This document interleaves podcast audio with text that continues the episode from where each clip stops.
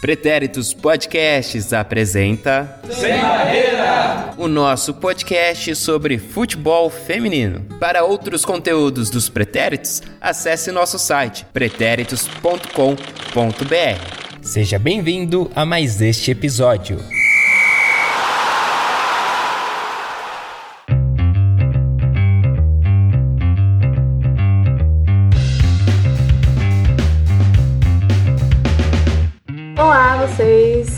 Futebol feminers, como diz o Edu. Is Almeida here, começando mais um programa de Sem Barreira, o nosso podcast sobre futebol feminino. Confesso que eu tava com saudade já, desde a pausa do panorama que eu não dava as caras por aqui. E aliás, é minha primeira vez ao vivo aqui no Sem Barreira, né? E aqui comigo tá uma galera sensacional. É uma honra estar aqui com vocês. Mel Caruso, olá. Olá, galera, tudo bem com vocês? É uma honra estar aqui com essa galerinha, algumas pessoas novas aí, né? Primeira vez que eu converso. Então é isso, o papo hoje vai ser muito bom e com certeza vai render assunto. Isso aí. Eli Show, tudo bem? Tudo bem, Isa, todos do debate de hoje. E hoje é um debatezinho virgem, né? Que é também a minha primeira vez falando com a Isa ao vivo. No máximo, quando eu falo, é com o panorama à distância, claro. Isso aí.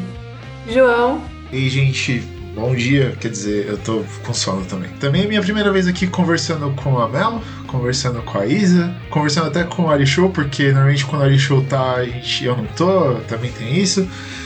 Então, espero que vocês aproveitem aí, lavem bem as mãos e, e tudo mais. boa. E o Marcelo Murata, E aí, pessoal? Oi, Isa. Oi, todo mundo que tá participando. Olá, ouvintes. Tudo bem com vocês aí? Todo mundo na quarentena?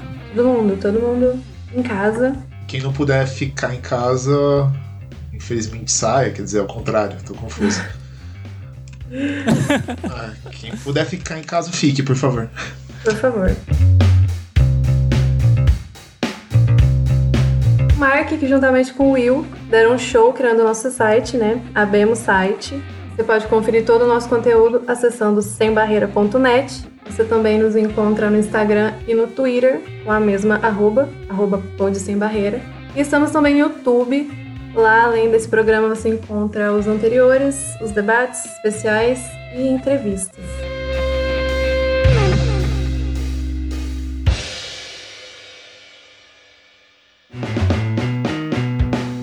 Para o nosso tema de hoje, Copas do Mundo. Sabemos que a história das mulheres, suas conquistas, suas contribuições e produções são historicamente apagadas, né? Nesse episódio, o objetivo foi retomar as conquistas dessas mulheres, que fazem parte da história das Copas. E qualquer brasileiro conhece a história da final de 1950, já ouviu falar de algum lance incrível do Garrincha, lamenta o fato da seleção do Zico não ter levado o título, lamenta pelo 7 a 1 né? Ou não. Queremos então que o mesmo que o mesmo aconteça com a Copa do Mundo Feminina e que não se conheça só a seleção brasileira, mas também as outras que ajudaram no crescimento da modalidade. E até aí a gente tem oito edições, né, organizadas pela FIFA. Mas antes disso, em 1970 foi realizada na Itália uma versão do Mundial Feminino. Ela se chamava Martini Rosso Cup, com sete seleções: Inglaterra, Alemanha, Dinamarca, México, Itália, Áustria e Suíça. E em 71, a mesma competição aconteceu no México, só que com seis participantes: México, Argentina, Dinamarca, Inglaterra, França e Itália, onde a Dinamarca venceu nos dois anos. Só que aí, lá em 88, a FIFA realizou um torneio teste na China para avaliar a possibilidade de se realizar a Copa Feminina, e o jogo de abertura contou aí com 45 mil torcedores. A média de público do torneio foi de 20 mil, e depois desse sucesso indiscutível ficou marcada então a data da primeira Copa, em 1991. E a Mel é quem abre os trabalhos. Bia Vontes, Mel, para falar da Copa de 91. Então vamos lá, já que esse torneio de 88 tinha tido muito sucesso na China, eles resolvem então que a primeira Copa vai ser na China mesmo. Então ela foi disputada entre 16 e 30 de novembro de 1991.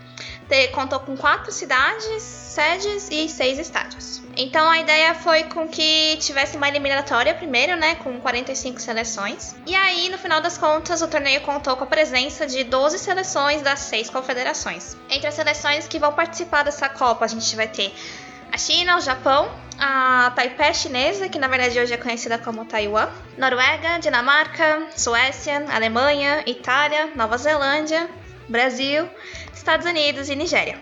Então, no início, todos os jogos eles vão ter ali 80 minutos, 40 minutos em cada tempo. Isso porque a FIFA acreditava que as jogadoras iam se desgastar muito, né? Então, por aí a gente já começa a ver é, todo esse preconceito, né, que já rolava assim desde o começo. E é até é engraçado aqui a gente trazer um pouco da, da citação da April Heinrich, que é a capitã do time do, dos Estados Unidos. E ela vai dizer aqui que eles, na verdade, estavam com medo de que os ovários, que nossos ovários fossem cair se jogássemos 90 minutos. Então, para você ver que o absurdo entre 80 e 90 minutos não tinha nenhuma diferença, né? Foi simplesmente a questão. É, acabava sendo um pouco de preconceito mesmo, né? E, e aí, é, dá pra gente perceber também que os uniformes, né, naquela época, as meninas elas estavam usando os uniformes masculinos, então até é bem comum a gente ver nas filmagens e nas, nas fotos que na verdade ficava meio grande para elas, né? Dá pra gente ver aqui que não foi montado de fato uma estrutura para as mulheres aqui. E aí a gente vai ter algumas uh, questões polêmicas aí também, né? Então, pra gente entender como que era a estrutura na época. Então, um dos fatos uh, curiosos foi a questão da, do nome da competição. Então, é, naquela época, a gente vai ter o patrocínio master, né, da, da Mars Inc., que ficou aí é, mais é, marcado pelo chocolate M&M. Só que aí a FIFA também não quis apostar no sucesso da competição antes dela acontecer, antes da bola rolar. E no final das contas, o nome da competição acabou ficando como primeiro campeonato mundial para o futebol feminino para a Copa MM. Então, é, é engraçado ver como é que ficou esse branding, né? Que no final das contas a gente vai ter aí a Copa MM, na verdade, chamando mais atenção do que o fato, né, o branding da FIFA, que é a Copa do Mundo mesmo. E além disso, a gente vai ter a questão né, do amadorismo naquela época. Então, a, a, os Estados Unidos, que até então eram uma das seleções pioneiras e que tinha um pouquinho mais de condição também, era bem amadora, assim. Então, elas acabaram é, pagando voos de baixo custo, né? Que vai fazer com que as, as americanas voem por 36 horas, várias escalas. Elas só vão ter um apoio de custo de 10 dólares por dia. E elas vão. É, e aí, no caso, todas as jogadoras, não só os Estados Unidos, é, vão jogar com um kit de material esportivo dos times ma masculinos de categoria de base. Então, nada foi muito. É, não teve um patrocínio muito grande, não teve apoio. E elas foram jogando do jeito que elas puderam mesmo, assim. De uma maneira meio amadora. Mas elas conseguiram realizar essa primeira Copa. Então, é, um fato interessante aqui também é pra gente é, prestar atenção é a questão da arbitragem. Então, ela. A arbitragem, na verdade, ela teve um corpo técnico de majoritariamente de homens. Só que aí eles. A, a FIFA vai lá e pra né, fazer uma carinha, uma propaganda chamam seis árbitras, só que a ideia inicial é que na verdade elas fossem só é, assistentes, né? Só que aí a gente vai ter a, a nossa grande estrela brasileira, a Cláudia de Vasconcelos, que vai ser a árbitra do, do jogo do terceiro lugar. E ela vai se tornar então a primeira mulher a oficiar, a oficiar nesse nível dos Jogos da Copa do Mundo, não só a feminina, mas a masculina também. E aí o que é interessante, assim, é, acabei encontrando algumas citações da Cláudia. Ela vai dizer assim, é, de fato, né, que a intenção era só mantê-las como assistentes, até, porque até a FIFA não as conhecia. E aí depois, né, da questão das preparações, de treinos, testes físicos, eles começaram a ficar satisfeitos com o desempenho delas. E aí eles tiveram a ideia de escolher uma das, uh, das assistentes para ser a árbitra do jogo do terceiro lugar. E aí, no final das contas, uh, muito interessante que escolheram a Cláudia, então a gente tem a nossa representante brasileira lá. E aí é, também ficou a questão, né, de que ela conta aqui pra gente, não pra gente, no caso, né, pro site. Foi uma responsabilidade muito grande. Um dos membros da comissão da arbitragem da FIFA disse-me que o futuro da arbitragem feminina dependia da minha atuação naquele momento. Então, é claro que é legal, e isso a gente vê acontecendo em vários uh, aspectos da sociedade, né? Que a mulher, quando ela é pioneira, ela acaba sendo assim, esse. essa representação, né, da mulher, que ela não pode falhar e que ela tem que ir lá e dar o seu melhor. Só que ao mesmo tempo não, não era uma postura que eu esperaria da FIFA, né? A FIFA deveria muito mais apoiar a arbitragem feminina e não causar essa pressão nela, do tipo, né, vai lá, manda bem, se você não mandar bem, a gente não sabe o que vai acontecer no futuro. Mas, de qualquer jeito, fica aqui só pra gente entender qual que era o contexto da época. E aí, é, a gente tá considerando aqui que nossa, é, essa é a nossa primeira Copa, né? Então a gente vai, ter, vai estar tá cheio de primeiros aqui. Então, a partida de estreia vai ser então é, entre a China e a Noruega. E a gente vai ter aí como autora do primeiro gol da história dos mundiais feminino, a chinesa Mali. Ela e ela assim, né, numa entrevista, ela acaba dizendo que ela estava tão tensa no jogo e focada em fazer sua parte, né?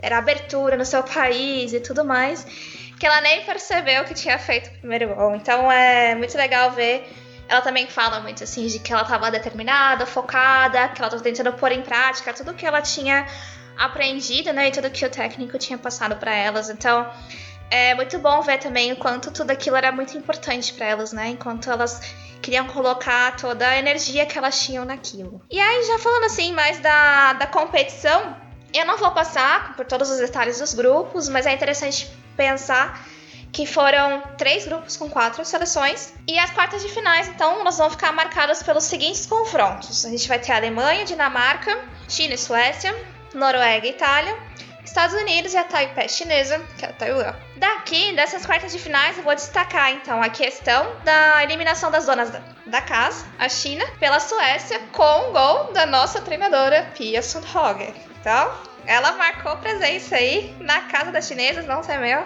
e garantiu a vitória para a Suécia. E aí a gente vai ter também a vitória dos Estados Unidos contra a Taipei chinesa por 7 a 0, com direito a 5 gols da Michelle Akers. As semifinais, então, elas vão contar com a vitória de 5 a 2 dos Estados Unidos contra a Alemanha, com uma boa atuação da Karen Jennings, que fez o hat-trick, e a vitória da Noruega por 4 a 1 contra a Suécia. Agora a gente, eu vou tentar detalhar um pouquinho mais a final, pra gente entender também qual era o contexto. É, então a final ela vai contar com 63 mil espectadores num jogo entre os Estados Unidos e a Noruega.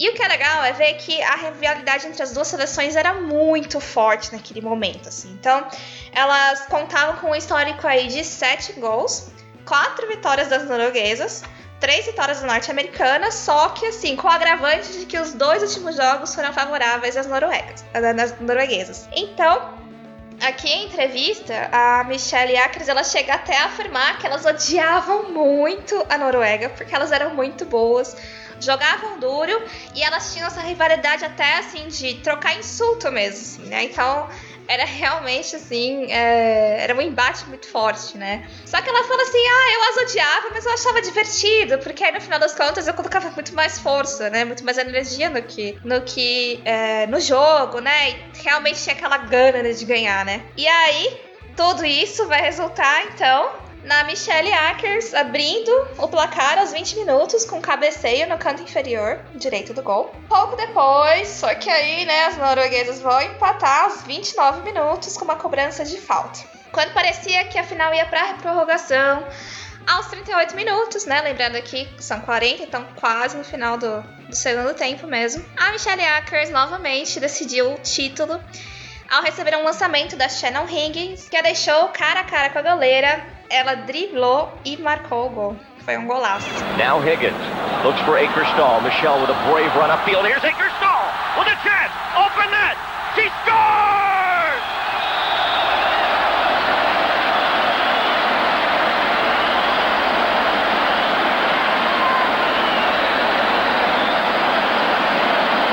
Michelle Akerstall may have just won a world championship for the United States. And look at that bench. They sense it. That may be enough. And Rick Davis, it just took a flash of a moment, and the game has changed. E que é legal aqui é que a seleção norte-americana foi realmente ficou marcada como um time de estrelas. Ela foi composta é, por um ataque com três jogadoras e que para época era meio inovador assim, né? Ter três jogadoras no ataque. E aí elas até ficaram conhecidas como a, o trio, né, da espada de três gumes, que tinha a Akers centralizada, a Karen é, Jennings e a April Heinrich, capitã como pontas. E aí, nessa mesma seleção, a gente vai ter a Mia Hamm, também era muito famosa, né? Uma das maiores jogadoras. E que naquela época ela tinha só 19 aninhos. Essa foi a mesma geração que vai ganhar, então, as Olimpíadas em 1996. E uma coisa que é um fato, assim, sobre a Copa, que é interessante marcar aqui. Então, a Copa ela vai ter 99 gols, uma média de 3,8 gols por jogo. Aqui a gente passou por tudo, né? Como é que foi? A gente teve uma visão geral da Copa. Estados Unidos campeã. É uma geração que marcou aí. Só que a gente quer saber também como é que foi a seleção brasileira, né? Então a gente vai ter a seleção brasileira majoritariamente composta pelas atletas do Esporte Clube Radar, que era a equipe do Rio de Janeiro, que na época era realmente assim, o que dominava as competições. Então ele vai ceder 16 das 18 atletas convocadas. Aqui a gente vai ter um time inteiro, mas eu vou só destacar alguns nomes. É, a gente vai ter a Elane, a Fanta, a Roseli, a Marta Tafarel e a Pretinha. E o treinador naquela época era o Fernando Pires. Então, pra, é, a gente vai deixar depois linkado no Twitter, até vale a pena conferir o link da, da matéria das vibradoras, que vai contar um pouco do histórico, assim, da, ah, de todas as Copas e tal. E aí você vai conseguir também é, ver todos os nomes que participaram dessa, dessa Copa. E a entrevista é muito interessante porque ela, ela consegue trazer três jogadores, né? A Marta Tafarel, a Fanta e a Elane, se não me engano. E elas vão contar um pouco, assim, de como que era a experiência, né? Vou ler uma das aspas aqui. Então, tivemos 10 meses de treinamento na Escola de Educação Física do Exército, na URCA, no Rio de Janeiro. Folgas só aos finais de semana e nossa diária era em torno de 15 dólares. Fizemos amistosos contra times masculinos e femininos, jogamos contra o juvenil do Fluminense e do Vasco. Mais um treinamento simples, de correr pelo complexo, jogar ali mesmo, comer a, a mesma comida do exército, mas a gente foi pra China achando que seríamos campeões. Lembrou sorrindo. Então, é muito interessante ver, assim, que elas gastaram aí 10 meses, né, da, da sua vida treinando, botando toda a energia. E foram, né, com fé em Deus e realmente, assim, podendo jogar o seu máximo, né? Só que o que aconteceu é que o Brasil acabou caindo num grupo muito difícil. Então, o Brasil caiu no grupo com Japão, Estados Unidos e Suécia. E acabou sendo eliminado na fase de grupos mesmo. Então, a primeira partida o Brasil até ganhou, né? Fez 1 a 0 com o gol da Elane, que vai ficar aí marcada como o primeiro gol da história da seleção brasileira em uma Copa do Mundo. Só que aí depois os brasileiros não conseguiram realmente é, se igualar ao nível dos Estados Unidos e da Suécia e acabaram perdendo aí por 5 a 0 e 2 a 0 respectivamente. No geral, então, a gente vai ter na artilharia a Michelle Akers dos Estados Unidos em primeiro com 10 gols. É, em segundo lugar, a gente vai ter a Heidi Moore da Alemanha com 7 gols. Em terceiro lugar, a gente vai ter a Karen Jennings, dos Estados Unidos, e a Linda Madeline, da Noruega, com seis gols. E aí, só pra gente entender também qual que foi o, o legado, digamos assim, dessa Copa, né? Quais foram uh, o resultado né, dessa Copa. A gente vai ter é, a questão da, da cobertura midiática. Na China, ela realmente foi muito forte, assim. Ela realmente é, conseguiu abranger nacionalmente e ela teve um alcance mesmo, né? Assim, no país como um todo, só que a cobertura internacional em si foi muito falha. Tanto é que, assim, a Michelle Acker conta que quando ela chegou nos Estados Unidos só tinham dois repórteres, o técnico da seleção do, da, da seleção masculina e um amigo que tava que foi receber a seleção, né? Então a gente vai ver assim como a, a questão era um pouco precária mesmo, assim, né? Como demorou um tempo até a gente conseguir se desenvolver, mesmo nos Estados Unidos, que já é um lugar pioneiro, que hoje a gente sabe que é muito forte, né, na modalidade. E aí, é até triste falar que o presidente da época era o João Avelange, né? Ele era o cara que tava levando, né, pra frente essa questão, esse branding, né, da, do futebol feminino. E aí ele vai acabar, no final da Copa, né, mesmo com todo aquele receio que eles tinham, né? Eles vão ver que a Copa foi um sucesso. E aí, no final, ele vai conseguir fazer a seguinte afirmação, né? Como presidente da FIFA, foi um prazer especial para mim assistir essas jovens mulheres jogando com tal talento e elegância, e de acordo com os repórteres, representando tantas mídias presentes, fazendo dos jogos uma verdadeira celebração. O futebol feminino agora está de fato estabelecido. Então aqui a gente vai ter as primeiras bases mesmo, assim, como realmente foi um sucesso, a gente vai ter a continuidade das Copas. E acaba sendo favorecendo a questão do futebol feminino ser inserido como esporte olímpico nos Jogos de Atlanta também em 1996. E aqui só para finalizar, eu vou deixar algumas curiosidades, assim. Então, até a Copa, a gente tinha é, 62 seleções, haviam disputado partidas oficiais. Na partida Suécia 8, Japão 0, a Lena Videkil marcou o que seria até hoje o gol mais rápido das Copas, então, ó, 30 segundos. Uma marca histórica aí. A média de idade da seleção nigeriana era de apenas 18 anos e 8 meses, a mais jovem em qualquer Copa do Mundo ou Jogos Olímpicos. E a final da Copa do Mundo foi a centésima partida internacional da seleção norueguesa. A defensora Gun Niborg esteve presente em todas as 100 partidas. E aqui é até engraçado, né? É acabei achando em alguns textos que eu pesquisei. Então, o Thanksgiving, né, que é um feriado muito é, famoso nos Estados Unidos, acabou acontecendo no meio da Copa. E aí, lógico, né, as, as jogadoras norte-americanas se organizaram com a família, né, foram tentar celebrar, tiveram seu peru, todas as celebrações, né, os enfeites. E aí, quem tava lá no meio? Pelé. Então, Pelé deixando sua marca aí, tentando é, prestigiar as meninas, né? Por ser esse, esse, esse jogador que é tão né, marcante na história do futebol mesmo. Mas é engraçado ver que dá um jeito de se meter em todas, né? Hum. Mas é isso, gente. Essa é a Copa de 1991. Espero que tenha dado para aprender um pouquinho sobre a Copa. Aí, galera. Copa de 91 que inseriu a modalidade de uma vez por todas na história das Copas. Austermyr blir av med bollen och nu är det farligt. Här kommer Merdalen. Bra skott. Retur Pettersen. Ja då, 2-0. Marianne Pettersen, 2-0. A segunda edição oficial é de 95 e quem conta pra gente como foi é o João. Eu. Minha vez, gente, chegou. A Copa do Mundo de Futebol Feminino de 95 foi a segunda edição da competição. Ela foi realizada entre 5 de junho a 18 de junho na Suécia, também conhecida como Suécia para alguns. E aí encontrei algumas informações dizendo que essa competição a princípio seria realizada na Bulgária, né? Só que assim, eu também não encontrei muito um, um motivo específico do porquê não foi realizada na Bulgária. É, mas o que, o que é relatado muito é que haviam problemas na organização. E aí eles decidiram repassar o, repassar o torneio para a Suécia, que já tinha sediado a Eurocopa masculina, que ocorreu três anos antes, em 92. Uh, e aí nessa, nessa Copa, da mesma forma, participaram 12 seleções.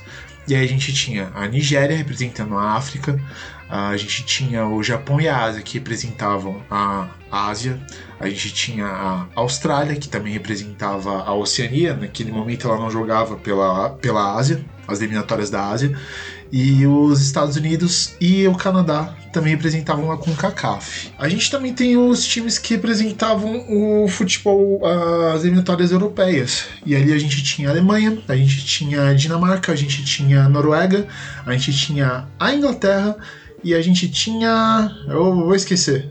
Dinamarca, Inglaterra, Alemanha, Noruega e Suécia. E Suécia, isso mesmo. E Suécia. é, Suécia, nossa, pode crer, quem, quem já tava lá no Copa. Sede. Pois é.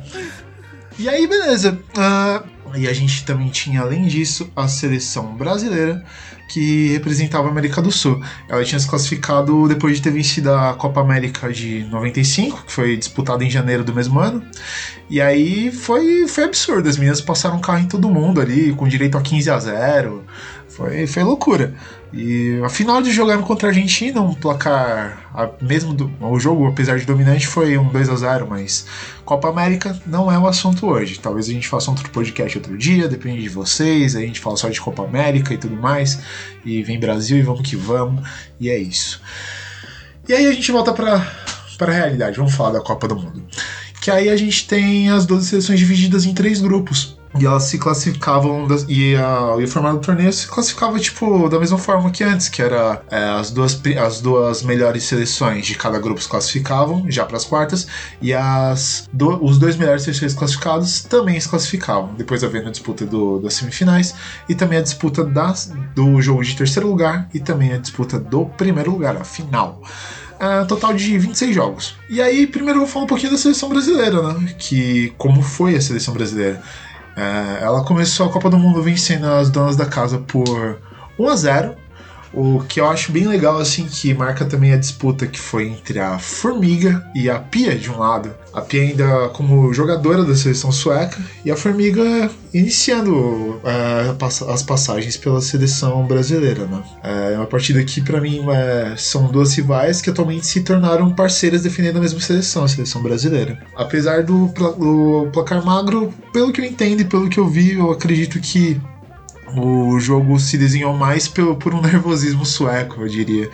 As meninas chegaram empolgadas depois de uma, pré, uma pré-temporada de cinco meses, é, jogando também na Grande Comari e tudo mais. É, e assim elas e assim elas conseguiram chegar na Copa conseguindo vencer as, anfitri as anfitriãs. A gente também depois vai para o segundo jogo da Copa da seleção brasileira, que foi no caso uma derrota para o Japão Uh, o gol brasileiro foi marcado pela Pretinha. E aí eu também encontrei um depoimento da Leda Maria para o site do Globo Esporte sobre a participação brasileira na Copa de 95. E ela disse que tinha que ter vencido o Japão, é, que aquele, aquele jogo, o jogo contra o Japão seria um jogo chave para poder tentar classificação para as quartas de final. E aí elas, e ela mesma achava que elas entraram confiantes demais, talvez pelo placar em cima da Suécia de 1 a 0 e afrouxaram um pouco e houve um pouco de salto alto. Daí a gente também tem o terceiro jogo da seleção brasileira que foi uma nova derrota, mas dessa vez para a Alemanha que tinha a jovem jogadora a, Bri a Brigitte Prinz, que depois provavelmente eu tenho praticamente certeza que alguém ainda vai falar durante o programa sobre ela. Mas ela também depois ela acabou a jogadora ela acabou vencendo prêmios de melhor jogadora do mundo em 2003, 2004, 2005. É, ela também foi a jogadora mais jovem a atuar em uma final de Copa do Mundo aos 17 anos, sendo inclusive até mais jovem do que o Pelé, que tinha disputado a final em 58 no estádio de Estocolmo. E no mesmo depoimento que eu encontrei da Leda, ela também disse que sabia que seria quase impossível vencer a Alemanha, que as adversárias eram excelentes, que era uma das favoritas a conquistar a Copa, tanto é que foram a tanto é que foi o segundo colocado. É, e uma, isso é um spoiler, tá? É, e uma seleção que também tinha um físico melhor que o brasileiro, uma preparação infinitamente melhor, e ainda por cima chegou também presente da vitória. É, tem um relato também da Leda Maria na matéria do Globo Esporte que ela fala que é, elas tinham um tipo de ajuda psicológica, elas tinham uma, é, antes de viajar para a Suécia só que a delegação mesmo decidiu que não valia, não valia a pena manter essa, essa profissional com elas. E a Leda relata que também era importante, que elas sentiram falta de, de um apoio psicológico durante a, prepara durante a Copa do Mundo em si. É, mas voltando ao jogo mesmo, a Alemanha abriu o placar, abriu, abriu placar e a seleção brasileira conseguiu empate logo depois com a Roseli. Mas aí a parte física pesou bastante e o placar terminou pra, por 6 a 1 é, a favor da Alemanha. É, depois a Alemanha chegaram mais tarde na final da competição, enquanto a brasileira ali mesmo ela deu adeus pro, pra, na disputa. As meninas convocadas eram uma mistura da base da última Copa, né? Tinha Meg, tinha Elane, tinha Pretinha, junto com outros talentos. Que a Cici, por exemplo, que na Copa América do começo do ano, de 2000, de, desculpa, 2005, não, de 1995, ela tinha sido artilheira com 12 gols. Tinha a Formiga, que joga até hoje pela seleção brasileira, a Roseli, Michael Jackson, é, a Pretinha, que eu já citei anteriormente, tipo, que acabou se aposentando em 2014 também. É uma seleção que teve uma presença constante e, uh, e marcou a seleção por algum tempo. A Caticilene e Tânia Maranhão. O técnico da seleção era o Ademar Fonseca, falecido em 2017. É, mas essa também é uma geração que a gente consegue ver que é marcada por muita dificuldade, também por muito preconceito. Né? A gente chega à conclusão que uh, era, uma, era uma, uma geração com muitos talentos, mas todo relato que a gente encontra das meninas, elas falando sobre, sobre carreira, sobre vida, sobre vivência, elas sempre citam que não houve apoio, que tiveram que sair para jogar bola escondidas. É, não que as próximas gerações também não tenham sofrido com isso, mas eu acho um fato bem curioso e é importante lembrar disso. E, mas ainda assim existem as vitórias, né? Porque apesar de, de um 6 a 1 contra é, perdendo para a Alemanha da forma que foi, uh, essa, essa seleção ainda foi base para o quarto lugar que viria nas Olimpíadas de 96 no ano seguinte lá em Atlanta. Uh, do outro lado, vamos falar do, de quem chegou também bem perto de quem chegou na final, na verdade, né? De um lado estava a Alemanha, do outro lado estava a Noruega, que havia sido vice-campeã na, na edição anterior, e a Noruega chegou com tudo praticamente. É, ela tinha ela foi campeã de forma invicta, aplicou a maior goleada logo no, na estreia do campeonato, de 8 a 0 em cima da Nigéria, venceu a Inglaterra por 2 a 0 e depois bateu ainda o Canadá é, em mais uma goleada, essa por 7 a 0. A seleção norueguesa também terminou a fase de grupos com 16 gols, 17 gols prós, é, sem ter a defesa vazada, e aí ela sofreu apenas um gol na competição quando nas quartas de final, ao passar pela Dinamarca, que foi por 3 a 1. Ela também enfrentou as americanas, o que é considerado uma revanche uma revanche da final de 91 e venceu por 1 a 0 essa, essa disputa por essa disputa que levaria o time ao final. E aí a gente chega também à situação da final, que a final foi disputada em junho de 95, né, no dia 18 de junho, último jogo, perante 17 mil espectadores, 17.150 espectadores. E aí você percebe que é um número consideravelmente muito menor do que a de espectadores que a gente tinha na Copa anterior. Uh, mas também eu acredito que exista uma proporção da, da mudança também do, do país sede, eu acho que isso também houve algum impacto. Uh, para esse tipo de número, mas em, em, relação a números não, for, não houveram é, houve um declínio. Os estádios também eram um pouco menores, foram disputados em cinco cidades, cinco, cinco estádios, mas ainda assim 17 mil pessoas para um estádio que caberia 30 não é tanta é uma diferença considerável no estádio da Rassunda. E aí por fim eu só queria destacar também tipo uh, duas atletas, né? Que é artilheira da competição com seis gols, que é a Anne-Christine Aronis, Aronis, Arones, não sei, é, que se destacava muito bem pela altura e a vantagem na disputa de jogo aéreo. E aí a gente também tem a Egg Reese, que foi considerada a melhor jogadora do torneio e recebeu a bola de ouro da Adidas.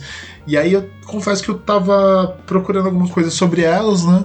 Eu encontrei uma descrição dela mesma, que eu gostei. É uma descrição que ela destaca e, descreve o seu, seu estilo de jogo, né? E ela diz que, de certa forma, parece que o jogo transcorre em câmera lenta para ela. Que antes mesmo de receber a bola, ela consegue perceber o que vai fazer, ela consegue é, perceber o desenvolvimento da jogada.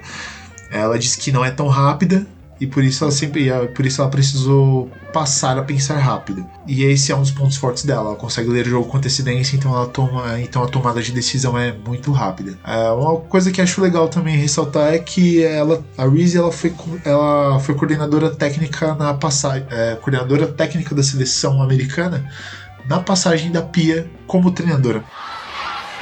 Riese, ny tunnel. Tycker det här är kul. Titta så bra hon är, vilken teknik. Och så nytt skott och mål! Jajamensan! Jajamän, ja. Det var matchens förgrundsfigur som sagt. Ja. Hege Riese. Vilket mål! Vilken soloprestation! Underbart! Härligt! É, então você percebe que as jogadoras do passado elas acabam se encontrando também ainda, tipo, no futebol feminino no futuro, em outras funções, em outras situações e umas participando, com, participando com as outras, é, agregando pro futebol em si. E aí eu tenho algumas notinhas que eu achei engraçado, não é engraçado na verdade, né? Mas eu queria ressaltar uh, que eu encontrei uma nota dizendo que o Portugal é, não descreveu uma seleção para participar das eliminatórias para essa Copa. Outra coisa que eu achei curioso também nessa situação é que a, a média de espectadores foi de 4 mil por jogo, e realmente é uma média muito mais baixa. E por fim, uma coisa que eu achei bem interessante nesse ponto de vista uh, são o número de árbitros. É, o total foi de 24 árbitros, mas dessa vez havia uma maioria de mulheres, eram 14 mulheres e 10 homens. E aí a gente tem como participação as brasileiras Ana Bia Batista e a Maria Edilene Siqueira. Eu acho que era mais ou menos isso que eu tinha para falar sobre a Copa. Eu não sei se faltou muita coisa, porque também é difícil, mas eu acho que é isso. Se daí isso é quase isso. Boa. Posso só fazer um comentário? Pode. É, não, eu acho que a questão da média de público é até um pouco injusto comparar a Suécia com a China, porque a China de qualquer Também, lugar, né? faz sentido. Enche muita gente. E assim, eu tava vendo, é, eu não quis colocar isso muito na questão da Copa de 91, porque eu não tive muita certeza se isso era verdade ou não. Mas eles dizem que na China, para dar um pouco dessa impressão de que o estádio estava lotado, eles liberavam os, os operários das fábricas ao redor do estádio e deixavam, é, pediam para eles irem ao estádio assistir o jogo. Então também assim pode ter sido é, isso que tenha favorecido. Eles chegaram a uma média aí de 20 mil por jogo e afinal contou com 60 mil pessoas, 63 mil pessoas. Espertinhos. Estou surpreso. Eu acho que a questão geográfica contava muito na época, né? Ah, faz sentido. Até também. porque eu acho que não tinha tantas pessoas é, voando de país para país, ainda mais para ver um, algum evento, né? Verdade. A não ser que seja tipo um, um, que na época era de grande porte como as Olimpíadas, né? Eu acho que não era tão viável assim as pessoas viajarem para outro país, né? Sim, verdade.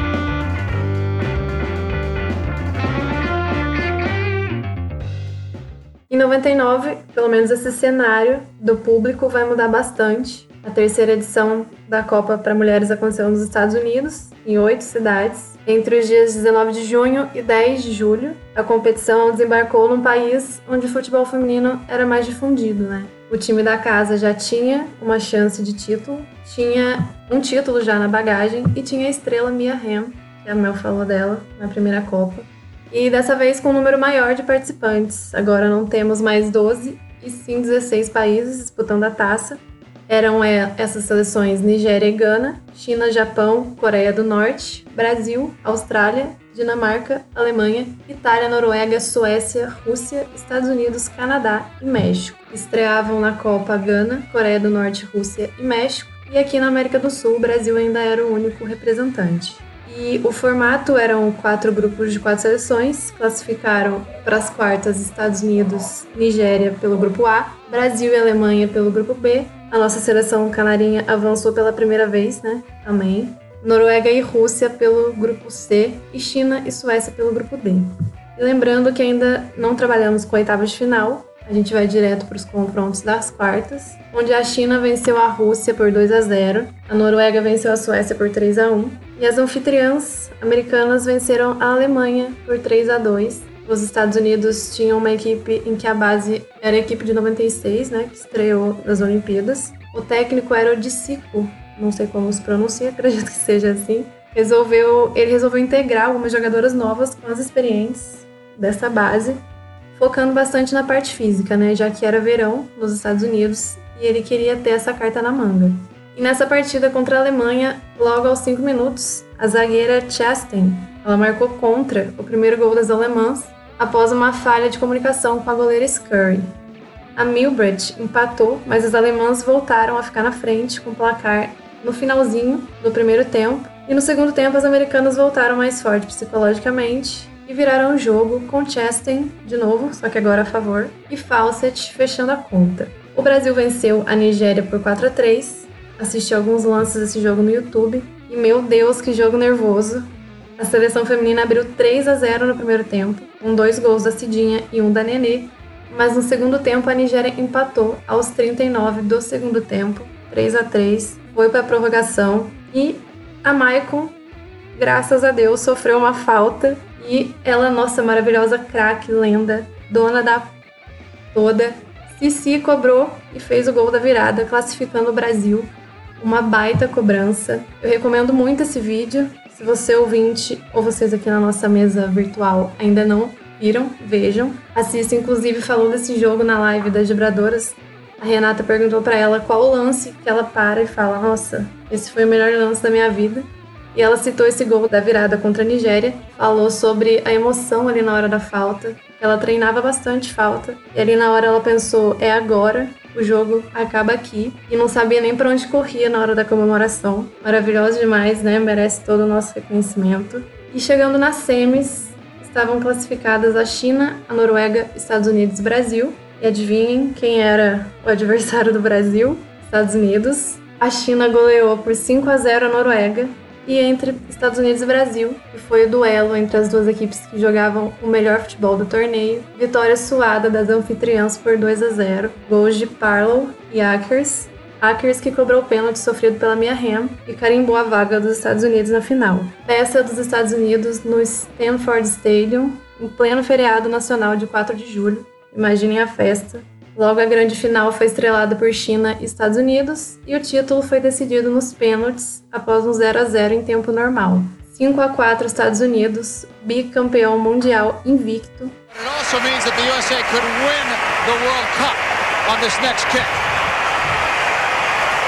Chastain will take it.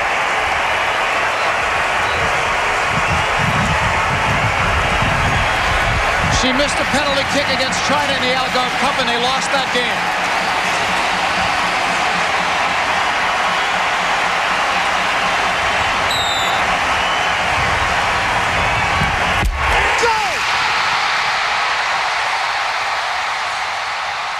O público desse jogo foi de 90.185 espectadores. Foi o maior público da Copa e também o maior público da história de qualquer evento feminino em esportes. A disputa do terceiro lugar, que foi antes da final inclusive, ficou entre Noruega e Brasil e também foi decidido nos pênaltis após um 0 a 0, com o mesmo placar de 5 a 4 a favor do Brasil. Aí, ah, uma coisa que esqueci de falar: nessa Copa as rodadas eram duplas, dois jogos em sequência no mesmo estádio. Logo, Noruega e Brasil também duelaram nessa imensidão de espectadores no Rose Bowl. E falando da seleção brasileira, o Brasil do técnico Wilson Oliveira chegou na sua melhor marca em Copas, terceiro lugar no geral, além do primeiro lugar no grupo B, com sete pontos. A equipe era formada por nada menos que Maravilha, Nenê, Tânia Maranhão, Cidinha, Ju Cabral, Maicon Formiga, Kátia Silene, Cici, Suzana, Andréia, Fanta, Graziele, Marisa, Pretinha, Priscila, Valéria e Deva. Na fase de grupos, a seleção venceu o México por 7 a 1. Nessa partida, Pretinha e a Cici registraram um hat-trick cada uma. E depois venceu a Itália por 2 a 0 e empatou com a Dinamarca em 3 a 3. Foi uma fase de grupos bem boa, né? Em vista das campanhas anteriores. E na premiação, a Cis foi artilheira dessa edição com sete gols, juntamente com a chinesa Sun Wen. As duas levaram a bota de ouro da FIFA, mas a bola de ouro quem levou foi a chinesa, devido à performance geral da, da seleção chinesa, né, que chegou a ser chegou mais longe que o Brasil. E essa Copa ela teve uma importância muito grande para o futebol feminino. É meio que foi no mesmo nível de importância da Copa de 2019 porque foi uma combinação perfeita com a sede, né? Foi importante em vários aspectos para a época. O público compareceu em peso nos jogos e nos grandes estádios. A princípio, essa Copa seria feita nos pequenos estádios, mas ainda bem que resolveram mudar de ideia. E logo no primeiro jogo, na estreia das anfitriãs americanas, o Giants Stadium recebeu 79 mil espectadores. Nenhum jogo masculino da Copa de 94 se aproximou tanto de uma marca de público dessa em estreia. E além do público, foi determinante também no aspecto da visibilidade e da publicidade, né? A Mia Hamm, por exemplo, estrelou comerciais de TV ao lado de lendas do basquete americano e inclusive virou Barbie. Ela foi aí uma das primeiras atletas femininas a virar boneca nos Estados Unidos e outra marca interessante dessa Copa foi aquela comemoração épica, histórica da Brandy Chastain, que é a zagueira que fez o gol contra na partida contra a Alemanha. Ela converteu o pênalti que deu o título aos Estados Unidos na final, e ela quando viu a bola entrando, tirou a camisa e saiu deslizando de joelhos pelo gramado. Ela ficou de shorts e com aquele top que costumam usar debaixo do uniforme.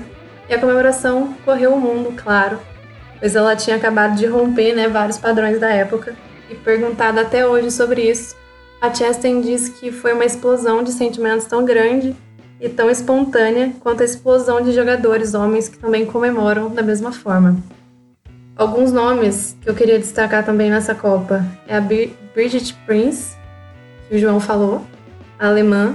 Ela é a segunda maior artilheira das Copas, com 14 gols, atrás apenas da Marta, apenas da Marta. A Mercy Akid, nigeriana, Inikiro Okazieme.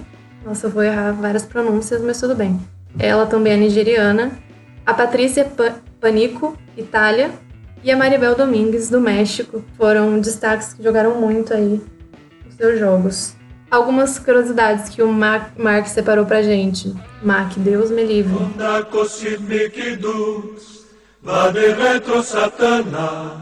Na vitória dos Estados Unidos 7 a 1 sobre a Nigéria, a seleção norte-americana marcou 6 gols em 1.348 segundos. Os 7 gols foram marcados na primeira etapa, né, no primeiro tempo, e foi o recorde da competição de mais gols em primeiro tempo. Teve o cartão vermelho mais rápido da história das Copas. A australiana Alicia Ferguson foi expulsa no minuto 102 do jogo. Oi, eu sou o Goku.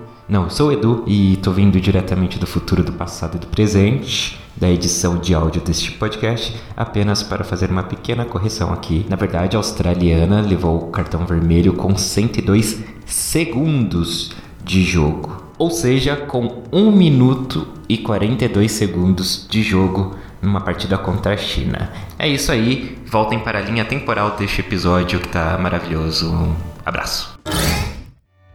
Até a disputa do terceiro lugar foram 82 partidas de Copa e nenhum placar foi sem gols. Em compensação, a partida do terceiro e a grande final não saíram no 0 a 0 E das seis árbitras da América do Sul, nessa Copa, três eram brasileiras. Ana Bia Batista, a Cleide Mary Ribeiro e a Maria Edilene Siqueira.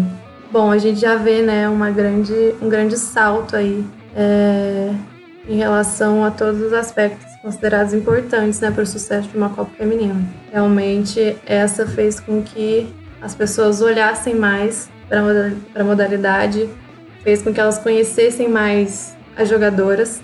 A Cis, inclusive, falou também para Renato sobre isso, né?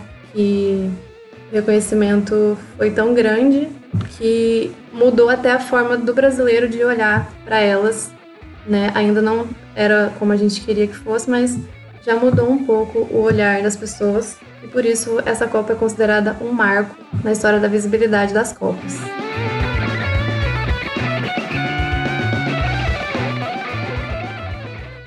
E agora na de 2003, indo aí para os anos 2000, o Mark vai falar um pouco pra gente. Bom, então a Copa de 2003 ela foi realizada novamente nos Estados Unidos. É, a princípio seria na China, mas teve o surto do SARS, a síndrome respiratória aguda grave, o que a gente consegue até se identificar um pouco agora, passando pelo corona, para quem tá ouvindo na época que a gente tá gravando, né?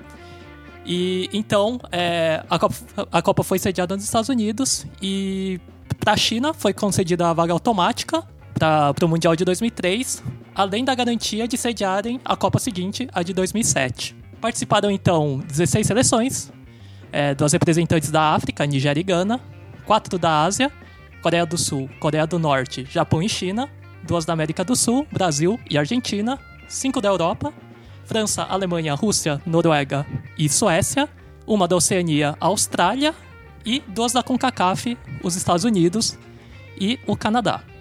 Foram três estreantes em Copas: Argentina, que se classificou junto com a seleção brasileira nas eliminatórias da Comebol, a França, que com gols de Marinette Pichon e a atual técnica Corinne Diacre asseguraram diante da Inglaterra a saída até a Copa, e a Coreia do Sul nas classificatórias da AFC, a Confederação Asiática. Quanto ao formato da competição, foi igual ao da Copa passada, são 16 seleções, divididas em quatro grupos de quatro. As duas melhores campanhas de cada, de cada grupo avançavam para as quartas de final, depois semi e a final. Agora vamos falar, é, vou falar então um pouquinho da seleção brasileira.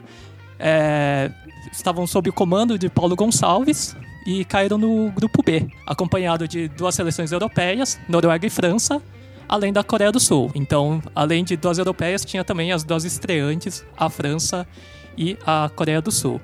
Na primeira partida, contra a Coreia do Sul, a estreante Marta, a rainha Marta, marcou seu primeiro gol em Copas e o primeiro de sua seleção no torneio de 2003, aos 11 minutos, convertendo no pênalti. E a Katia Silene completou o placar de 3 a 0 com dois gols no segundo tempo.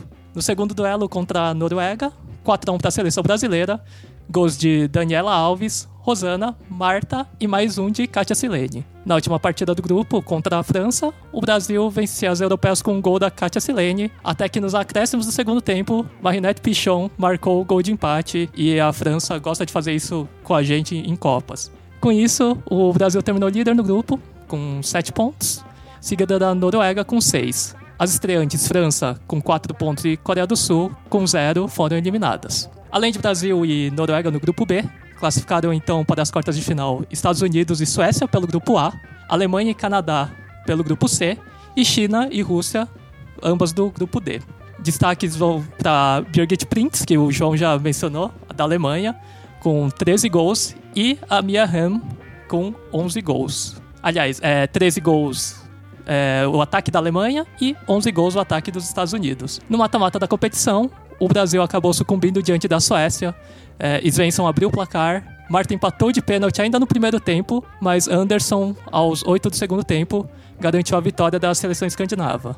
Os Estados Unidos derrotaram a Noruega por 1 a 0, apesar de Miaham ter um pênalti seu defendido. A Alemanha derrotou a Rússia pelo amaldiçoado placar de 7 a 1 que a gente conhece muito bem, e o Canadá eliminou a China pelo placar mínimo, marcando a última partida da craque chinesa Sun Wen, que somando atuações de Copa do Mundo e Jogos Olímpicos, foram 28 partidas e 16 gols. Já na semifinal da competição, os Estados Unidos jogando em casa diante de 28 mil espectadores é, não foram pares para o poderio do time alemão, que saiu na frente aos 15 minutos da primeira etapa. Buscando gol de empate, a técnica dos Estados Unidos, a April Heinrichs, que era a capitã, né, em uns mundiais anteriores, colocou mais uma atacante, a Tiffany Milbrett, mas com o time todo no ataque, a Alemanha matou a partida com dois gols nos acréscimos e acabou o sonho da seleção norte-americana por 3 a 0. Já no outro lado da chave, Suécia venceu de virada a seleção canadense por 2 a 1. O consolo dos Estados Unidos em casa então veio na disputa de terceiro lugar, vencendo as canadenses por 3 a 1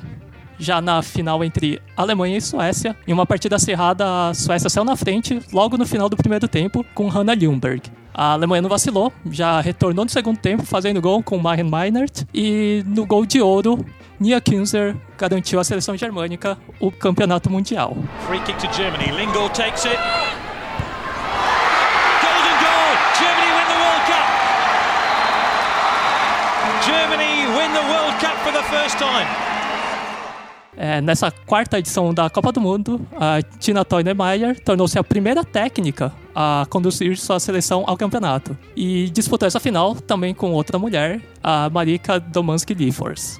Resumindo então, a Alemanha campeã, Suécia vice e Estados Unidos em terceiro. Das 32 partidas disputadas, foram distribuídos 65 cartões amarelos e apenas um vermelho, privilégio da Argentina Natalia Gatti em partida contra o Japão. Foram 107 gols no total, mantendo uma média de 3,34 gols por partida.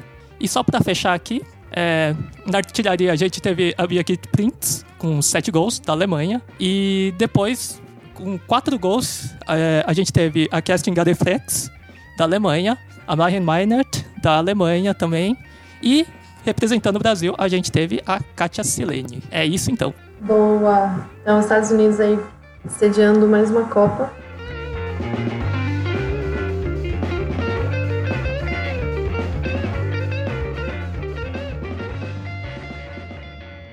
E agora, em 2007, o Ali Show vem com as informações pra gente. Alô, Ali Show, tá acordado aí? Acordadíssimo! Eu vou trazer um pouco da história da Copa do Mundo de 2007, até lembrada pelo Marcelo, né? Foi uma Copa emergencial invertida, porque a China estava com problemas graves de gripe. E olha, não estamos em 2020, hein? Era 2007. E um problema é, grave de saúde acabou tendo que inverter as, as sedes, né? E aí os Estados Unidos ficou com a de 2003 e a China imediatamente foi posta como a de 2007. Essa foi a primeira Copa que o Brasil passou como 100%, que foram três jogos, três vitórias na primeira fase, sem ser vazado.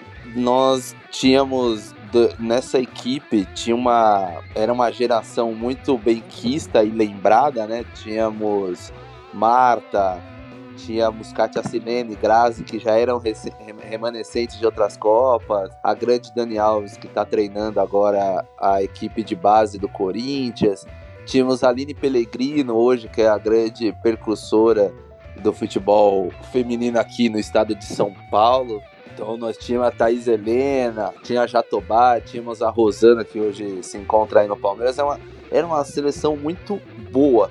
Ela tinha uma expectativa de título, foi muito próximo até porque acabou sendo passando pela Austrália, que na, ainda era esquema de menos seleções, né? Então não tínhamos oitavas de final. E a semifinal foi icônica, um marco para essa geração, que foi o sonoros 4 a 0 nos Estados Unidos com um golaço da Marta. Muitos não sei se vão lembrar ou estavam é, tinham nascidos, mas esse jogo foi é transmitido pela TV Bandeirantes em uma narração assim icônica. Recomendo para quem quiser ir até YouTube e ver a narração desse gol pelo Luciano do Vale, que é espetacular. Para o Brasil, zero para os Estados Unidos, a finalista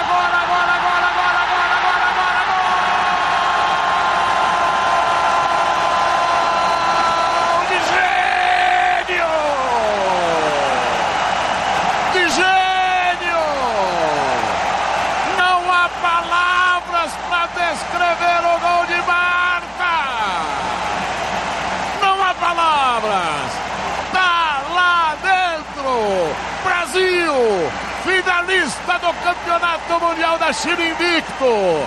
Marta, um fenômeno mundial, um fenômeno mundial. Sabe tudo, tudo, tudo e mais alguma coisa tá lá dentro. É verde, amarelo, Godoy. Carimba, carimba, carimba, carimba, Luciano. Que gol maravilhoso e legal! A, a, o Brasil acaba chegando numa final contra uma Alemanha que vinha muito forte, era atual campeã, né? Defendia essa marca. E o Brasil era um, um favorito daquele daquela situação pela o seu desempenho durante a Copa do Mundo, onde se ficou muito sentimento de ainda dá, é, vai dar. E acabou o Brasil não conquistando né, essa Copa, ficou a Prince, para variar, acabou fazendo muito e muito nesse jogo, dando esse título para as alemãs, que acabou até então, naquele momento, se juntava Brasil e Itália como as únicas seleções em Copas do Mundo, seja masculina ou feminina, títulos consecutivos que posteriormente foi eh, empatado com os Estados Unidos aí mais para frente a gente vai saber mais sobre essa situação. Agora, aqueles, aquela Copa do Mundo teve umas situações, por exemplo, o Brasil, ainda na primeira fase, teve um jogo adiado por conta de um tufão que passou na cidade de um tufão chamado IFA. Na verdade, ia atingir é, a região leste da China, onde o Brasil estava próximo, e o jogo acabou sendo que separado e foi disputado no mesmo local em Hangzhou, que era a cidade onde o Brasil estava hospedado, para terminar a fase de grupo diante da Dinamarca, que era uma rival também histórica aí da, da, em Copas do Mundo, né? Tinha um, tinha um recurso muito grande. O Brasil também tinha, durante essa Copa do Mundo, a expectativa de fazer uma boa Olimpíada sequencial, né? Era a Copa 2007. Tínhamos a as Olimpíadas no ano seguinte em Pequim, aonde o Brasil acabou não indo muito bem no seu desempenho. Ainda temos também durante essa Copa do Mundo, tem marcas atingidas, né, durante essa Copa do Mundo. Nós temos a a Alemanha fazendo a primeira goleada por dois dígitos, também empatada agora no último ano de 2019 pelos Estados Unidos, um, um sonoros 11 gols contra a seleção argentina que não viu a cor da bola também durante essa partida, né? E chegando na final com 2 a 0 contra, o Brasil acabou ali meio que fechando ciclos de muitas atletas, né? De, de que seriam as suas últimas Copas do Mundo. Langer drives it, header, goal! Germany has two!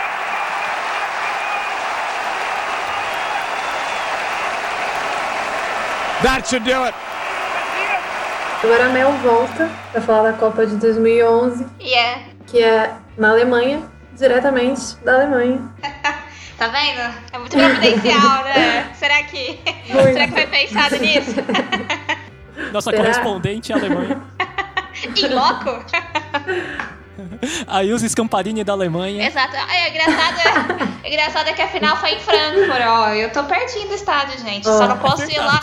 Só não posso cobrir de lá porque por causa do corona, entendeu? Senão a gente estaria fazendo em é. loco mesmo. Então. Um arraso. Vamos lá. Copa do Mundo de 2011, Alemanha. Então ela foi realizada entre 26 de junho e 17 de julho. A abertura ela foi realizada em nove cidades alemãs. O meu alemão é um pouco fraco, não vou ler todas, mas é suficiente saber que a abertura foi no Estádio Olímpico de Berlim, que, onde foi realizada a final da Copa de 2006, né? Copa masculina. E a final foi em Frankfurt, né? Que na época tinha aí o time mais forte, né? Na questão do, do futebol feminino mesmo. Então, só que um pouquinho assim, antes de eu começar a Copa mesmo, contar qual foi a história, eu queria trazer um pouquinho do contexto, né? Pra gente entender mais ou menos o que estava acontecendo naquela época. Então, se a gente for pensar na questão do, dos Estados Unidos, ele estava passando por um pouquinho de dificuldade para firmar um torneio nacional profissional. Então ele, já, ele teve um torneio que acabou sendo fechado em 2003. E a NWSL ela tinha acabado de substituir né, no, um, o torneio de 2009. Então ele estava só começando mesmo. É, e é interessante ver qual foi o discurso oficial da FIFA. Então, naquela época, o Blatter ele vai dizer que essa Copa tinha que ser um novo milestone, né? Um novo, uma nova conquista aí, né? Para o desenvolvimento do, do futebol feminino. Então, é interessante até ver, para a gente entender é, quantas vezes a gente disse agora vai, né? Então, é, a gente teve alguns, algumas Copas que foram realmente um marco e a intenção é que ela realmente fosse.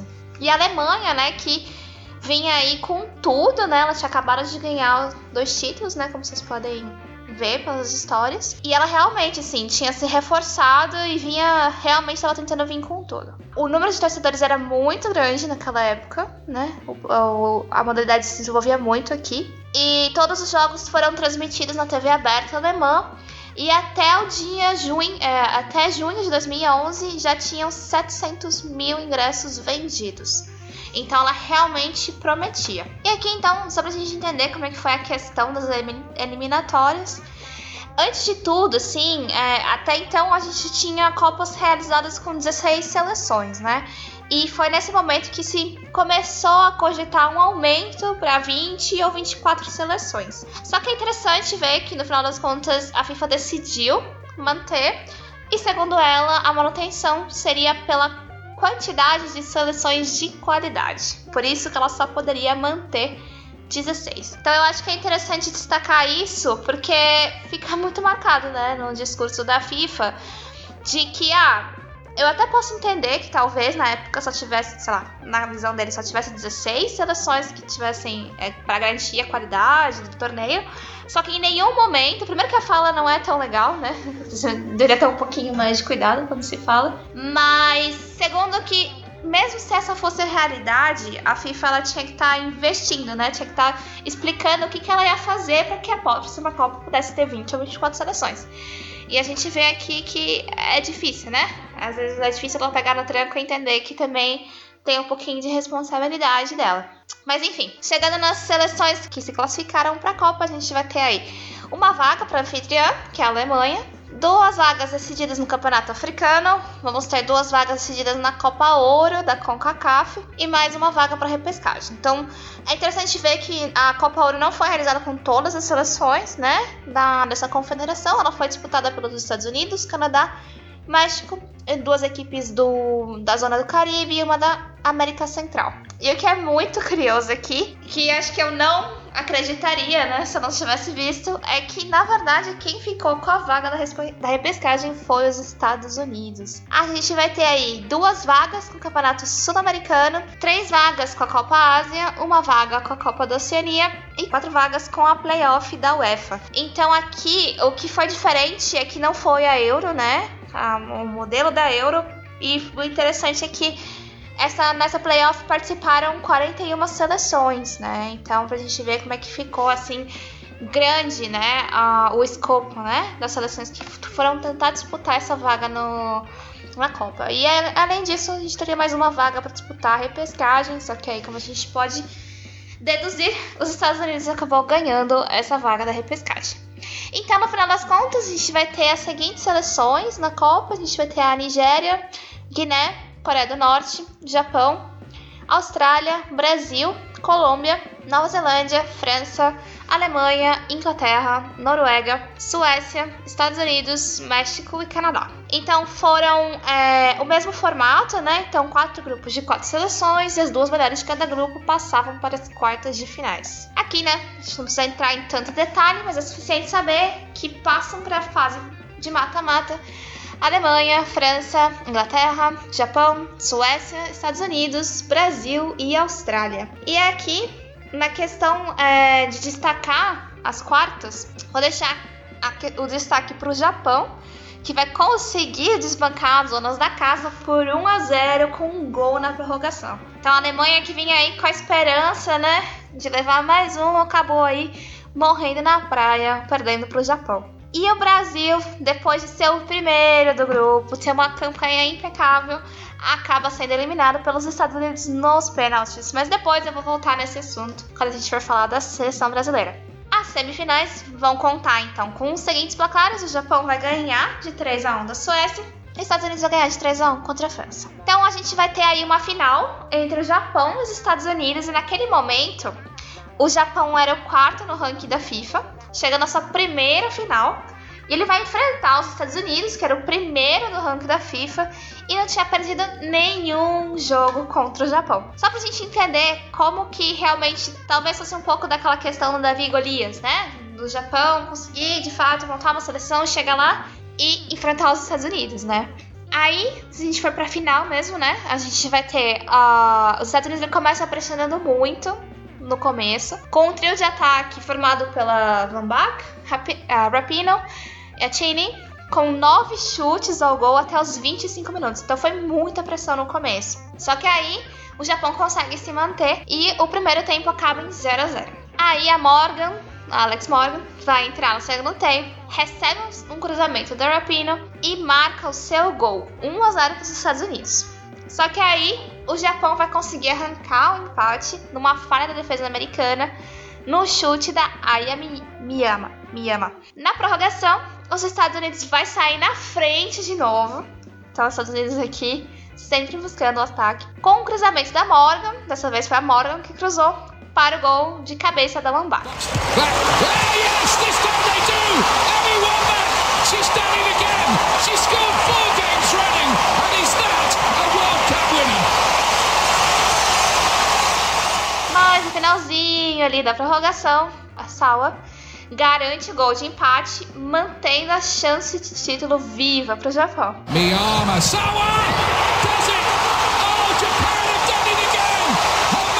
Oh.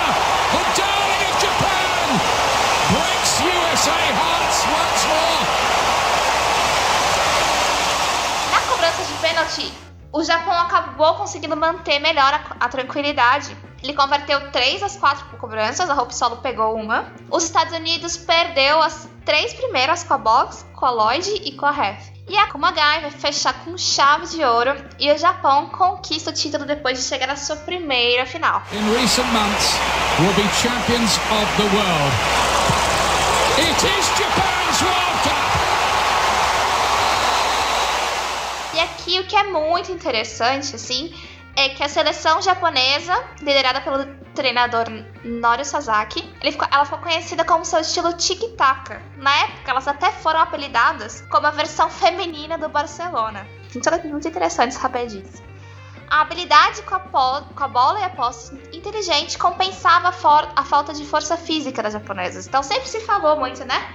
Que elas são mais baixas, não tem tanta força física, mas aqui a gente vê que sempre tem como a gente encontrar uma maneira de é, de compensar, né? É sempre questão do jogo inteligente, de tra trabalhar com a habilidade, né? Das jogadoras. O título vai ser muito significativo para o país, porque três meses antes tinha passado um terremoto de tsunami. O título acabou servindo como uma história afirmativa e foi uma transformação esportiva para o país, porque a seleção mesmo ela tinha cogitado não ir para a Copa. Então foi realmente alguma coisa transformadora para eles. E antes da fase de mata-mata, o treinador Norio Sasaki ele tinha mostrado imagens das catástrofes e na tarde da final ele mostrou toda a trajetória do futebol feminino no Japão, seus sucessores, derrotas e as dificuldades que as jogadoras anteriores haviam enfrentado. Então é muito legal ver aqui o, o que ele tentou mobilizar nas jogadoras, né? E realmente pôr assim essa questão de que é, primeiro elas tinham que honrar a trajetória da, da seleção até ali, porque foram elas, né, que garantiram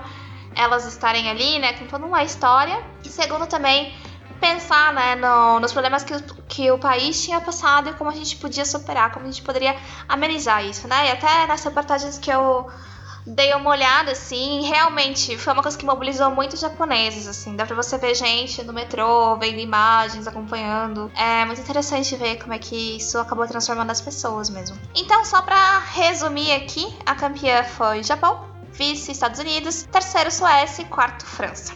Na artilharia, a gente vai ter a Romari Sawa, do Japão, com 5 gols. A Marta e a Abby Wamba, dos Estados Unidos, com 4 gols. E a Lisa Dalvisk, Dalkvisk, da Suécia, com 3 gols. Aí a gente vai ter com a bola, a bola de ouro vai para a japonesa Romari Sawa, a luva de ouro vai para Hope Solo, que é a nossa conhecida aí. Jogadora jovem Caitlin Ford, da Austrália. Só que é interessante, assim, que, é que você começa a ver os nomes que vão aparecendo. Tem muito nome que já começa a ser familiar, familiar pra gente, né? Que vai até a gente vai acompanhar na Copa de 2019. Então, eu só selecionei alguns nomes aqui que me chamaram a atenção. Então, os Estados Unidos, a Hope Solo, né? Que realmente é muito conhecida. A Rapino, Alex Morgan, Leon Bach. No Japão, ter a Kumagai. A Inglaterra já vai contar com a participação da Ellen White, que no final desse mesmo ano ela acabaria sendo votada como a melhor jogadora inglesa do ano. E, claro, aí a gente vai ter esse nome que já tá carimbado aí por várias copas. Já ouviram com os outros. É, com nossos participantes, a Brigitte Prince, que naquele, naquele momento ela era a maior goleadora das Copas e tinha ganhado três prêmios da FIFA de melhor jogadora do ano. E a gente vai ter na Alemanha também a Nadine Angara, também aí como uma das grandes jogadoras. As estatísticas a gente vai ficar aí com 32 jogos, 86 gols e uma média de gols de 2.7. Agora sim, falando da nossa seleção canarinha. A gente vai ter então é, a seleção novamente comandada pelo Jorge Barcelos. Ela vai trazer a mesma base do time vice-campeão de 2007. Então a gente vai ter a Marta, a Cristiane, a Pretinha, a Formiga, a Maicon, Tânia Maranhão, Daniela Alves, Esther. Só que a gente vai ter também aí a Érica e a Bia Zenerato, com apenas 17 anos, e vai ser também o primeiro mundial da goleira Bárbara, que vai ser reserva. O Brasil foi muito bem na fase de grupos, vai, ter, vai contar aí com 3 vitórias, nenhum gol tomado e 7 gols, com direito a 2 gols da Marta e 2 gols da Cristiane. A estreia vai, é, foi contra a Austrália, que o Brasil ganhou com um gol da Rosana. A gente vai ter depois, um jogo contra a Noruega, com dois gols da Marta, mais um da Rosana, deram a vitória por 3 a 0. E fechando a fase de grupos, a Canarinho encontrou a estreante Guiné Equatorial também veio vencer por 3 a 0 com gols de Erika e Cristiane duas vezes. Então, o encontro com, a, com as americanas na quarta de finais acabaram assim, tirando o fôlego mesmo. É, o primeiro gol das norte-americanas vai sair com uma falha da Daiane, no primeiro tempo. Só que aí, aos 23 minutos do segundo tempo, a Marta marca um gol de pênalti. Então, estava acontecendo que o Brasil, no segundo tempo, já estava ali, Marta e Cristiane forçando, elas acabam conseguindo um gol. E aí, os Estados Unidos vai ter a Rachel uh, Bula expulsa. Então, aí fica aquela atmosfera de que tinha como ganhar, né? É, com os Estados Unidos com uma jogadora menos. Na prorrogação, o Brasil vai sair na frente com a Marta só que não teve jeito. A Rapina vai cruzar pro cabeceio da Abby Wambach para fazer o gol, para empatar novamente. E aí, nos pênaltis, os Estados Unidos converteu todos os chutes e a Hope Solo acabou pegando a cobrança da Daiane. Então, fica aí mais uma vez marcada essa questão, né, da, da rivalidade com os Estados Unidos. E mais uma vez, infelizmente, o Brasil não consegue levar. E aí, né, se a gente for ver a questão das curiosidades, a gente vai ter a, a alemã, né, a Brigitte Prince, que foi tão, né, é, falada em todas as Copas. Ela acaba fazendo sua última partida contra a Nigéria. Somando Copas e Olimpíadas, foram 43 jogos e 24 gols. E até então, ela era a maior artilheira de todas as Copas, com 14 gols. A Tom Sermani, uh, Tom Sermani foi o primeiro técnico a levar a mesma seleção para três edições da Copa do Mundo, classificando a Austrália em 1995, 2007 e 2011. O gol da inglesa Jill Scott contra a França foi o número 600 nas histórias das Copas, o que é muito interessante aqui, né, para a gente ver qual que foi a diferença, né, dos apoios dos presidentes americanos, né? Se a gente for lembrar, se presidente aí de 2019 não, né?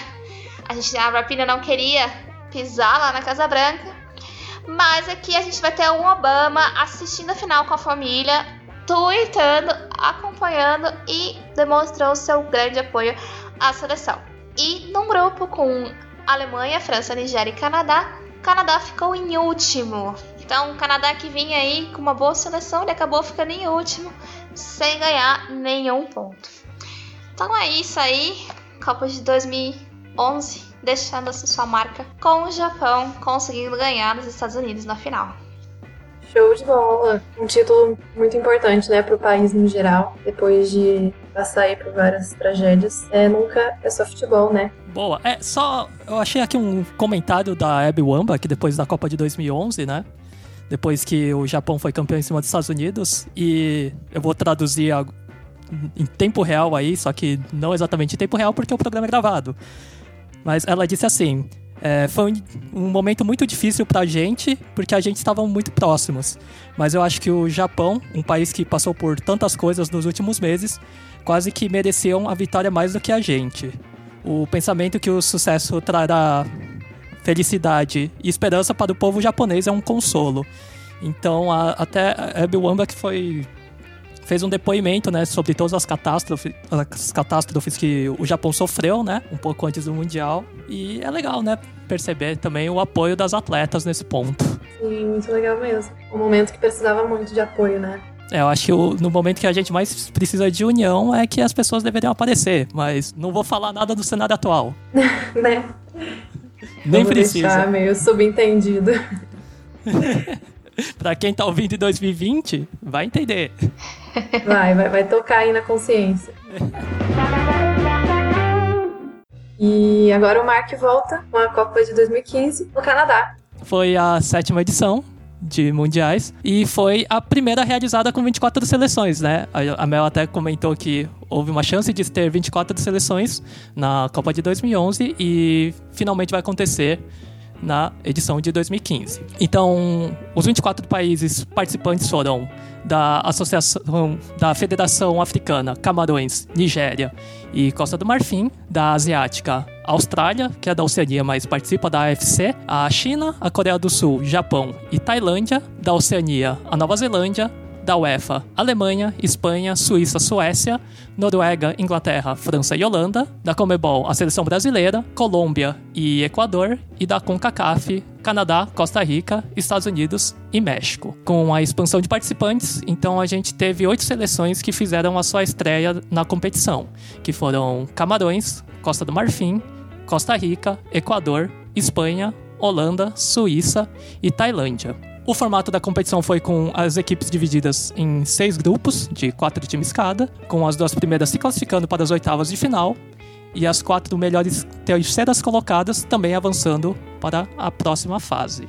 Foi a primeira Copa do Mundo a ser a ter partidas disputadas sobre gramado artificial e também foi a primeira a contar com a Goal Line Technology, a tecnologia de linha de gol, para determinar se a bola passou por sua totalidade a linha do gol. Caindo no grupo E, o Brasil, com o Vadão como técnico, o injustiçado do futebol, segundo certas pessoas da CBF, terminou com 100% de aproveitamento, uma vitória de 2 a 0 sobre a Coreia do Sul e vitórias pelo placar mínimo contra a Espanha e a Costa Rica curiosidades gerais assim da fase de grupos.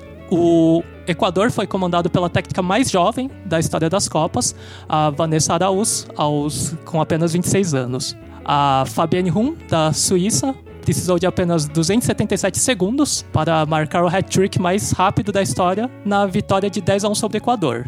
E o interessante é falar que foi um hat-trick perfeito, porque foi um gol de cabeça e um com cada perna. Tivemos também a Abby Wambach marcando o gol número 14 em Copas e a Rainha Marta marcando o, número, o gol número 15, quebrando o recorde da alemã Prince. Além disso, a França também manteve seus 41 anos sem perder contra a seleção inglesa, tabu que só cairia na Euro de 2017. Indo para a segunda fase da competição, então, das oito seleções europeias que participaram da fase de grupos, apenas a Espanha não conseguiu se classificar após terminar em último colocado no grupo do Brasil. Infelizmente, o sonho do título mundial do Brasil caiu precocemente nas oitavas de final, sofrendo derrota para a Austrália após tomar um gol aos 35 minutos do segundo tempo de Kaya Simon. Após os confrontos das oitavas, nas quartas de final, os Estados Unidos derrotaram a China por 1 a 0, a Alemanha eliminou as francesas nos pênaltis, o Japão venceu a Austrália por 1 a 0 e a Inglaterra derrotou o Canadá por 2 a 1. Já nas semifinais, os Estados Unidos eliminaram a Alemanha por 2 a 0, sendo que as, as alemãs tiveram a chance de abrir o placar, mas a artilheira da Copa, a Célia Chachit, desperdiçou um pênalti, enquanto a seleção japonesa venceu por 2 a 1 a Inglaterra, após uma terrível infelicidade de Lara Bassett, que marcou o gol contra, que eliminou, acabou eliminando as inglesas bem nos acréscimos do segundo tempo. Na grande final, em Vancouver, British Columbia, Estados Unidos e Japão realizaram o, a revanche após as norte-americanas perderem o título para os japoneses na edição passada. E com o hat-trick de Carly Lloyd, e um gol de Lauren Holiday. Aos 16 minutos, os Estados Unidos já venceu a partida por 4 a 0. Então, os Estados Unidos já foram com sangue nos olhos, já ampliaram a vantagem assim no começo do primeiro tempo mesmo. O Japão tentou esboçar uma reação com gols de Yuki Nagasato e um gol contra da Julie Ertz, mas a Tobin Heath deu um banho de água fria e fechou o placar em 5 a 2, dando título para os Estados Unidos e o tricampeonato.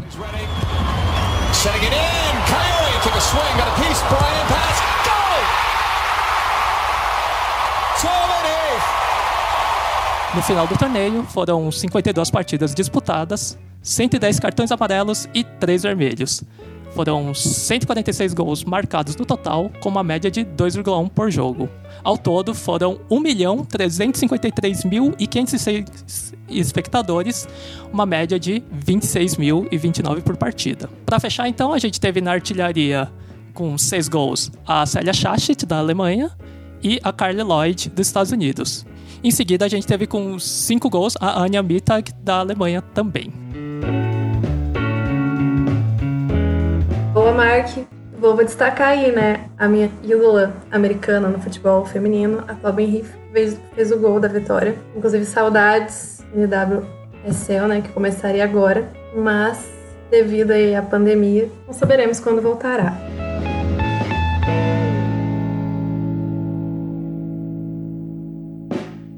Então vamos agora para a última Copa, que é bem recente, a Copa da França, aconteceu ano passado, em 2019, e ela foi a mais importante de todas. Vocês concordam, Mark? Eu concordo porque também acho, foi a primeira que eu acompanhei assim do começo ao fim, né? É, eu tinha assistido a final do dos Estados Unidos e Japão é, de 2011, né? Que o Japão foi campeão, mas essa foi a primeira assim que eu acompanhei todas as partidas e eu vi também é, muita gente comentando sobre o torneio. Não era só assim, dentro da bolha, eu ouvia gente que sabia que estava rolando o campeonato. E isso eu não tinha percebido tanto em outras em edições passadas, né? Eu ficava só sabendo que passava final na Band. Mas dessa vez, é. assim, parece que tinha uma consciência maior das pessoas. Não é ideal, mas muito maior do que eu, até o que eu esperava. Sim. É, e ela também seria mais decisiva para a seleção brasileira, assim, no aspecto, olhando só a seleção mesmo. É, foi muito importante, né, para mudar os rumos. É, João, concorda que foi determinante para o futuro da seleção? Eu concordo, mas uh, eu acho que assim a Copa de 2019, no caso, para mim ela mais não só para o futuro da seleção, mas, mas como o futuro do futebol, na real. É, eu vejo que a Copa, é, por exemplo, a Copa de, da China de 2007, eu vejo até um pouco mais como um divisor, sabe? Tipo, é, para a seleção brasileira. Mas pro, quando você pensa em futebol, para mim, eu acho que a 2019 foi um divisor.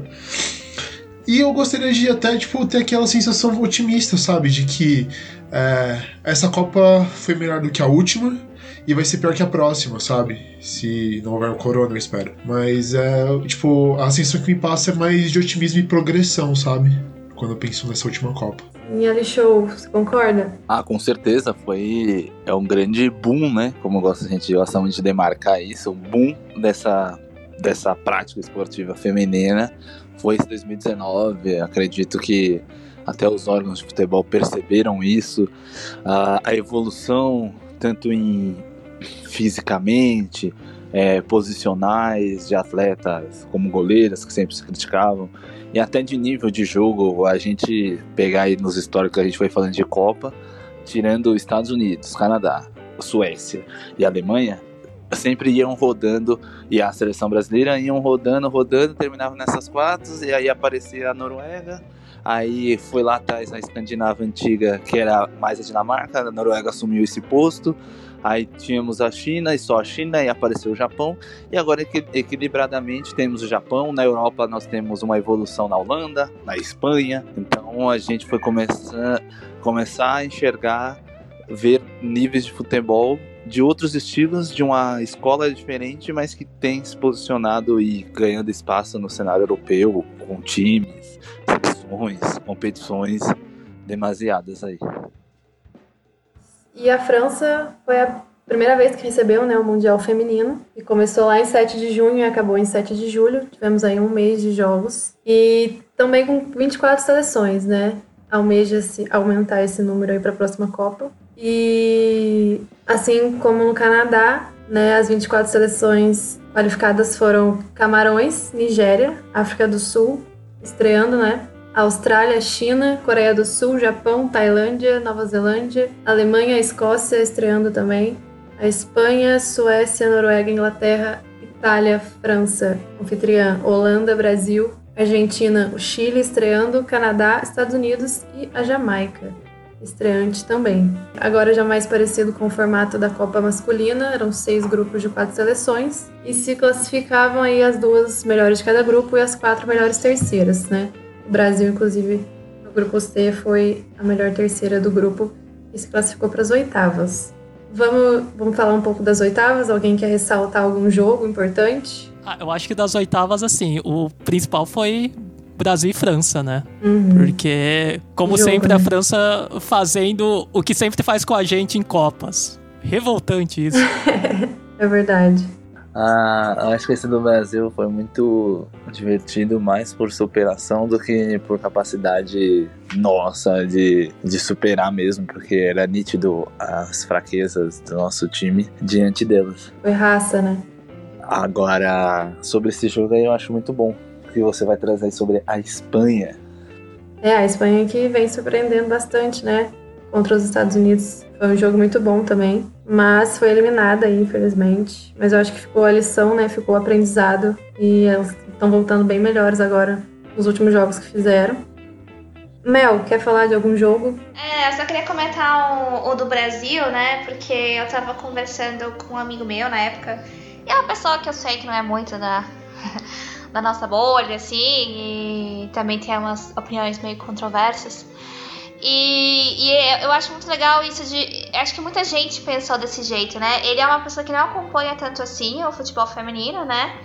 Acho que agora que ele vê que eu acompanho, ele tenta é, fica de olho um pouco na questão, mas o que eu achei legal foi que ele falou assim: é, a gente sabia, né, que ia ser difícil jogar contra a França, mas as meninas mantiveram a raça até o final, assim, é um pouco do que vocês falaram mesmo, né? E até assim, é, não tem como, né? Vem a comparação com a seleção masculina, né? De que, ai, nossa, quantas Copas a gente perdeu de maneira as últimas Copas, né? Que a gente foi desclassificada e a seleção tava ali apática, né? Tipo, nem parecia que estava jogando com raça, com emoção e com a seleção brasileira feminina assim, a gente sempre vai ver a dedicação delas até o final. A gente sabe que tem algumas dificuldades físicas, tem a questão do vadão, né? Mas eu acho que sempre fica essa coisa, né, da, das meninas jogarem com raça até o final, assim. Eu acho que é muito interessante ouvir isso até de quem não tá acompanhando tanto, né, a seleção. Até de quem não... Certeza. Não acompanha tanto. Nossa, mas a de 2015 eu fiquei com muita raiva. Aquele jogo com a Austrália foi... Parecia outra seleção. Aquele jogo me deu muita raiva. o do 1x0 contra, não. Nossa senhora. Eu não tenho muitas memórias da Copa de 2015. Eu acompanhei pouco, mas eu li bastante sobre esse episódio. Um jogo que eu achei bem legal também, que foi o Holanda e Japão, nas oitavas mesmo. Nossa, Aquilo não verdade. foi um jogo, foi um espetáculo. Uhum. Porque eu lembro que o Japão não vinha com muita. não parecia vir com muita força. Ele, a gente mesmo fazendo podcast, a gente comentava que, nossa, nem parece o Japão que ganhou a Copa de 2011, foi vice-campeã e tudo mais. Ah, e aí o, o jogo contra a Holanda foi tipo um jogo muito, muito interessante, sabe? Tipo, o Japão tentando, tentando é, forçar o ataque, a Holanda conseguindo se defender também e atacando ao mesmo tempo. Foi um jogo que, pra mim, foi um dos melhores jogos da Copa, eu acho. Jogo da Verendal. Verendal naquele jogo. Vendaval, você tá maluco. Monstro. Foi excepcional. Foi. Pra mim ali ela ganhou a goleira da Copa. Pra mim já era a melhor. E aquele jogo ali ela, ela levou a Holanda. Ela pegou até o pênalti. É verdade. Ah, é? Aí, João, vamos falar de pênalti. Se a gente falar de pênalti, a gente não sai daqui hoje. Porque minhas opiniões de pênalti vão ser. Vocês- é muito controvérsia, muito controvérsia, gente. É verdade. O, o povo não tá preparado É, pra verdade, o João. Without Barreira aí, eu não quero voltar a esse assunto. Quase, quase o podcast morre depois disso. Mentira, não ia morrer não, mas. Então, beleza. É, indo para as quartas, é, a a Inglaterra eliminou a Noruega, né? Classificou para a semi. Enfrentou os Estados Unidos, que eliminou a França, a anfitriã. E na outra semi, a Holanda duelou com a Suécia, né? A Holanda eliminou a Itália e a Suécia venceu a Alemanha. Também foi um jogo muito interessante. Mel, você quer pontuar alguma situação importante dessa, dessas quartas? Ah, pode ser. Eu, eu na verdade, foram dois jogos que eu estava presente no estádio mesmo, né? Então eu fui assistir a França e os Estados Unidos e a Alemanha e a Suécia. Eu. Nossa, pra mim, França e os Estados Unidos foi tipo o ápice, assim. Realmente. Fiquei muito emocionada. E, meu, poder acompanhar a seleção americana ali, né, na minha frente, assim, e ver ela jogando foi incrível, assim. E ver um estádio inteiro, todo mundo gritando, ouvindo muita gente torcendo pelos Estados Unidos, pela França. Foi, assim, emocionante demais. Eu sei que talvez. Eu lembro de ter ouvido o Sem Barreira no dia seguinte, tipo, ouvindo que a França não tinha jogado tão bem assim, não tinha sido um dos seus maiores destaques, mas pra mim, por estar naquele estádio, todo lance que acontecia, eu ficava, puta, essas mulheres são fodas. Nossa senhora, elas são muito boas. Caralho, eu tô aqui assistindo, tipo, eu fiquei muito, realmente, assim, emocionada, sabe? Pra mim foi muito, muito impressionante, assim. E pra mim, era isso, assim, toda bola que vinha, elas disputavam. Elas queriam jogar, sabe? Não era tipo jogar deslealmente e, e tal. Então, essa foi a impressão que ficou muito assim na minha frente. Eu lembro da Rapina na minha frente, assim, também, sabe? Foi Nossa. muito emocionante, Nossa. assim. Ela fazendo o, o gol, acho que foi de pênalti. Oh, pênalti não, foi de, da cobrança de falta, o primeiro, se eu não tô errada. Nossa, foi muito emocionante ver ela ali, assim, na minha frente. Foi muito incrível, assim. A Renata entregando a paçoca. É, Nossa. Mas sabe que, mano, a Renata, ela foi dos destaques, assim, porque ela tava. Acho que no segundo tempo ela tava bem na minha frente, assim, sabe? Então, pra mim, nossa, a, a Le Sommer também, nossa, eu vi elas e falava, gente, essas mulheres são muito fodas. É, e o jogo da Alemanha, pra mim, foi muito tipo. Porque assim, eu cheguei lá na, nos Estados Unidos, no jogo dos Estados Unidos da França, eu acabei torcendo pela França porque tava lá, né? Sei, sei lá, tipo, tem um pouco dessa coisa do. ah, do underdog, né? De tentar torcer pra quem não vai ganhar, sabe? Tipo, ver se ganha. E. Aí, beleza. Só que aí, quando foi a Alemanha e, e Suécia, eu falei, não, beleza, vou torcer pela Alemanha e tal. E assim, a Alemanha tinha começado muito bem. E a- o gol da Suécia, da Suécia tinha saído, assim, numas falhas muito bestas, assim. A, a Sué- não achei que a Suécia jogou tão melhor até os gols do que a Alemanha, sabe? Fiquei meio decepcionada, assim. Eu lembro de ter visto o gol e falei assim. Na hora que saiu o primeiro gol, eu falei, puta merda, eu vou torcer pela Suécia, porque todo time que eu torço tá perdendo, mano, e a Alemanha não pode perder. Ai. Mas aí não teve jeito mesmo. A Suécia ganhou, assim. Acho que os dois lances, assim, foram realmente boas jogadas, assim. Mas eu lembro de ter ficado meio inconformado, assim. Porque eu achei que, no geral, pelo menos até os gols da Suécia, a Alemanha tinha jogado melhor, sabe? E foi um pouco decepcionante pra mim, assim. Os outros dois eu não acompanhei. Aquele gol foi bizarro, né? Nossa, demais, assim. Não... Aquele da lançamento da. A, Ascendante, né? Nossa, você tá Eu lembro que na época que a gente tava acompanhando a Copa, é, a gente tinha uma discussão. Acho que o, o Mark também defendia a Alemanha, eu defendia a Alemanha, o Edu defendia a Alemanha e o André era contra a Alemanha. E aí a Alemanha enganou a gente. No fim das contas, o André tava certo. Abraço, André. a gente só é enganado pelas seleções. Mas é isso, porque eu acompanhei os dois, no caso, né? Não acompanhei os outros dois. Eu acho que foram os jogos, os jogos que mais bombaram, né? Das quartas. A Inglaterra até que jogou bem, né? Nessa, nessa, nas quartas. A Inglaterra matou a Noruega em segundos. Aquele primeiro gol lá que a Noruega tá marcando a juíza e não a jogadora da Inglaterra é maravilhoso. Foi mesmo. Eu só ia dizer que eu achava que, se eu não me engano, foi esse jogo da, da França e Estados Unidos que a Mel começou meio que a participar com a gente, né? É verdade. Foi. Que a gente teve o depoimento. Nossa, eu lembro de ter escrito pra vocês, na hora que vocês responderam, eu falei, nossa, eu me senti muito, tipo, nossa, meu ídolo está me escrevendo, tá ligado? Tipo... que isso? Aí depois, a hora que o Edu pediu pra mandar o depoimento, vi um arrependimento total, assim, puta que merda, que ideia de jirico escrever esses moleques. Os moleques mais responsáveis aí, meu. Mas vejam só como são as coisas. A Mel achava que a gente era maluco de chamar ela pra participar, né? Tipo... É, mas é lógico, eu não sabia nada. E a gente pensando, nossa, a gente tem um ouvinte na Alemanha, cara. A gente ficou mal feliz, mano. É, poxa. É que na real a gente acha que a gente nunca foi muito apegado a números, né? A gente sempre foi apegado, tipo, ah, estamos fazendo. E eu, pelo menos, sempre vi assim, não sei o resto, na verdade, né? E aí, de repente, ah, temos alguém ouvindo a gente, tá interagindo com a gente. Nossa, foi, foi tipo, soltar rojão, sabe? Foi legal. Foi um marco histórico. então, indo para semis, a gente teve aí Estados Unidos contra a Inglaterra e a Holanda contra a Suécia, onde os Estados Unidos venceram a Inglaterra e a Holanda venceu a Suécia logo a final. Estados Unidos e Holanda, afinal com duas técnicas mulheres, né? Acho que isso marcou bastante também essa final. E alguém quer falar um pouco dessas, desses duelos finais? Tenho que trabalhar, infelizmente. Mas antes de, de partir, gostaria de dizer que a Inglaterra foi roubada. e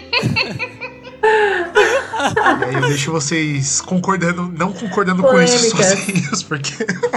Ainda bem que você tá indo, João.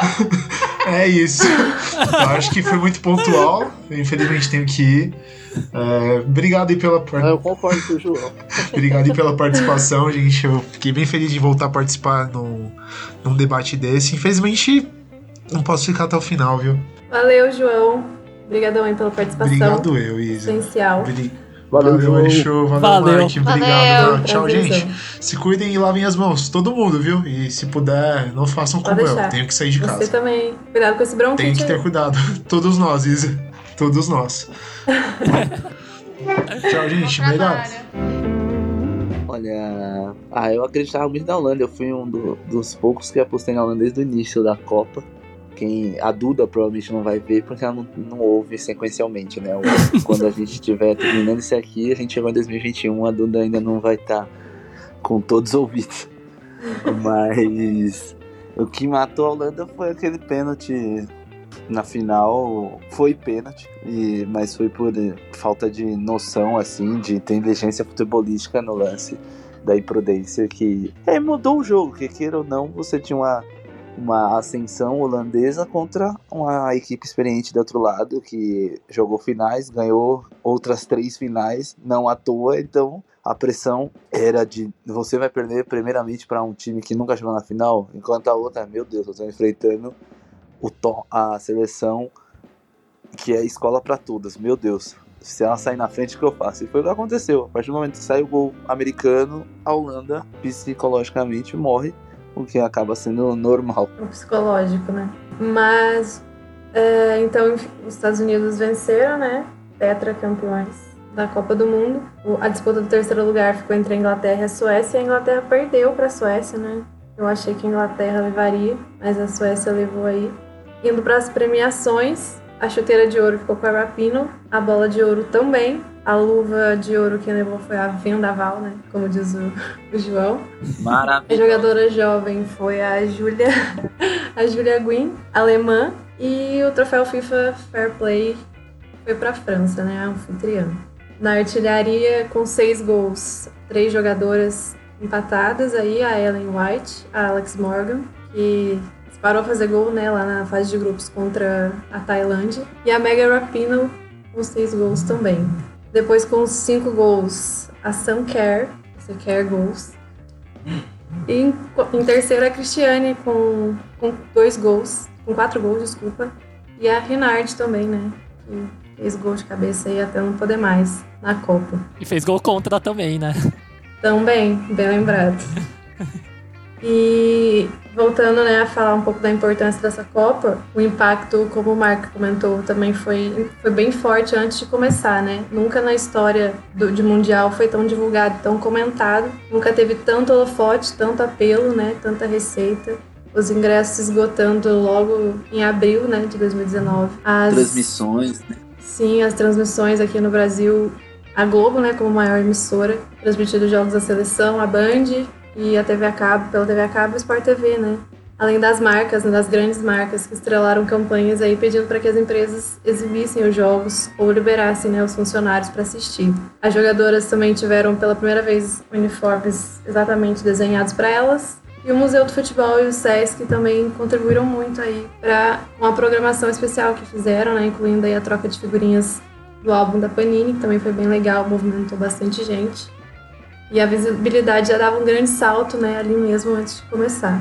Afora que a FIFA dobrou, né, o valor dos prêmios em relação à última edição, mas nem assim chegava, né, a 1% do montante destinado aos times masculinos de, da Copa da Rússia de 2018. E falando da seleção brasileira agora, né, a seleção vinha de uma sequência péssima, eram aí nove derrotas seguidas sob o comando do Vadão e chegou meio desacreditada, né?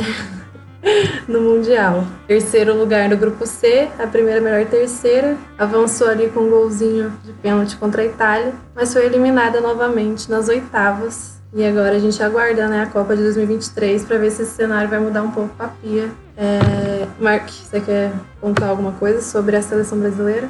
É, bom, da Copa de 2019, acho que a gente falou tudo, né? Sobre a raça que tinha pela falta de qualidade tática do Vadão, né? Aquele, por exemplo, jogo de 3 a 2 que o Brasil tava ganhando de 2 a 0 foi um desastre. Não dá pra você tá tomando conta da partida por 2 a 0 e tomar uma virada, assim. É um negócio bizarro e o Vadão teve muito crédito aí por essa derrota. Totais créditos. É, totais créditos, né? o Vadão, assim, vai ser uma unanimidade aqui, apesar de ser uma injustiça do futebol falar mal dele. É, só pro Mark, né? uma grande injustiça do futebol. é.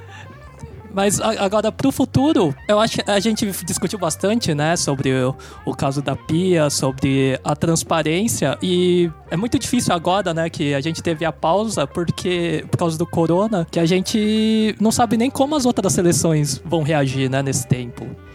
Então, talvez a gente tenha que dar um, um tempo aí para ver a retomada. Mas até então, acho que o trabalho da Pia estava sendo regular, né? Acho que ele pegava muito essa questão da, da transparência dela para é, a equipe que ela estava formando era para as Olimpíadas, é, era um trabalho a longo prazo, o que seria que ela, ela queria, né, para a seleção brasileira. Mas acho que agora é a gente vai ter que esperar aí uns meses até normalizar para ver também como vai estar a situação mundial do futebol.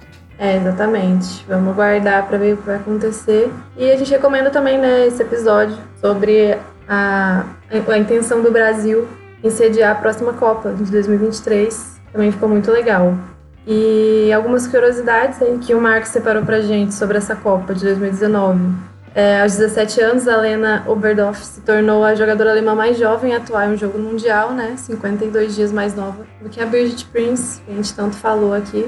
E com 41 anos e 58 dias, a Formiga se tornou a jogadora mais velha a jogar uma partida de Copa, né? E a primeira a participar de sete edições. Uma lenda. A partida, a partida de número 250 da competição foi Japão e Escócia. Os Estados Unidos quebraram aí né, o recorde de maior vitória contra a Tailândia, foi o maior placar, com 13 a 0, né? 10 gols marcados no segundo tempo, sendo quatro deles em 371 segundos. E após as oitavas, 23 pênaltis foram marcados. Aí o João não tá aí para falar. Ultrapassando os 22, os 22 que ocorreram em todo o Mundial de 2015. A primeira edição sem um time asiático nas quartas de final. A maldição dos países cede em quartas de final na eliminação da França contra os Estados Unidos. E após a final, os Estados Unidos garantiram aí sua 12 vitória seguida em Copas e sua 17 partida sem perder. Considerações finais, Mel? Ai, eu acho que essa Copa também vai ser um marco, porque acho que principalmente pela nossa visão assim, em relação ao Brasil, né? Não adianta mais a gente só ir na boa vontade, acreditar nas jogadoras boas, na qualidade que a gente tem, né? Ah, ficou, acho que foi muito claro que agora a gente precisa ter uma estruturação, levar a sério, profissionalizar. Porque, como você falou, ah, na, acho que na, nas quartas, né, a gente vai ter aí praticamente Europa e Estados Unidos, né? Então foram os países que de fato, assim, é, levaram a sério, né, e realmente investiram e chegaram. E ainda assim, por exemplo, a França, a Espanha, que caíram contra os Estados Unidos, apresentaram boas, bons jogos também, né? Não foi que, lógico, jogar contra os Estados Unidos é difícil e acabou caindo mesmo. Então eu acho que é isso, assim, sabe? Não tem mais como a gente não se estruturar pra gente conseguir jogar bem e levar a modalidade adiante, sabe? Eu acho que isso que eu, pra mim foi o que ficou mais claro, assim. E eu acho que é por isso que a gente cobra tanto a pia, né? Porque a gente quer que a gente consiga, pelo menos. Eu, eu não cobro em relação aos resultados.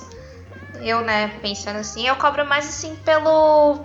No geral, né? Que projeto a gente tá construindo, né? Porque eu também não acho que em 2023 a gente vai conseguir levar o título, mas desde que a gente esteja construindo um projeto é, pra gente realmente estar tá ali, entre os primeiros, sabe? Em algum momento. Então eu acho que é isso que acaba ficando evidente com essa Copa de 2019.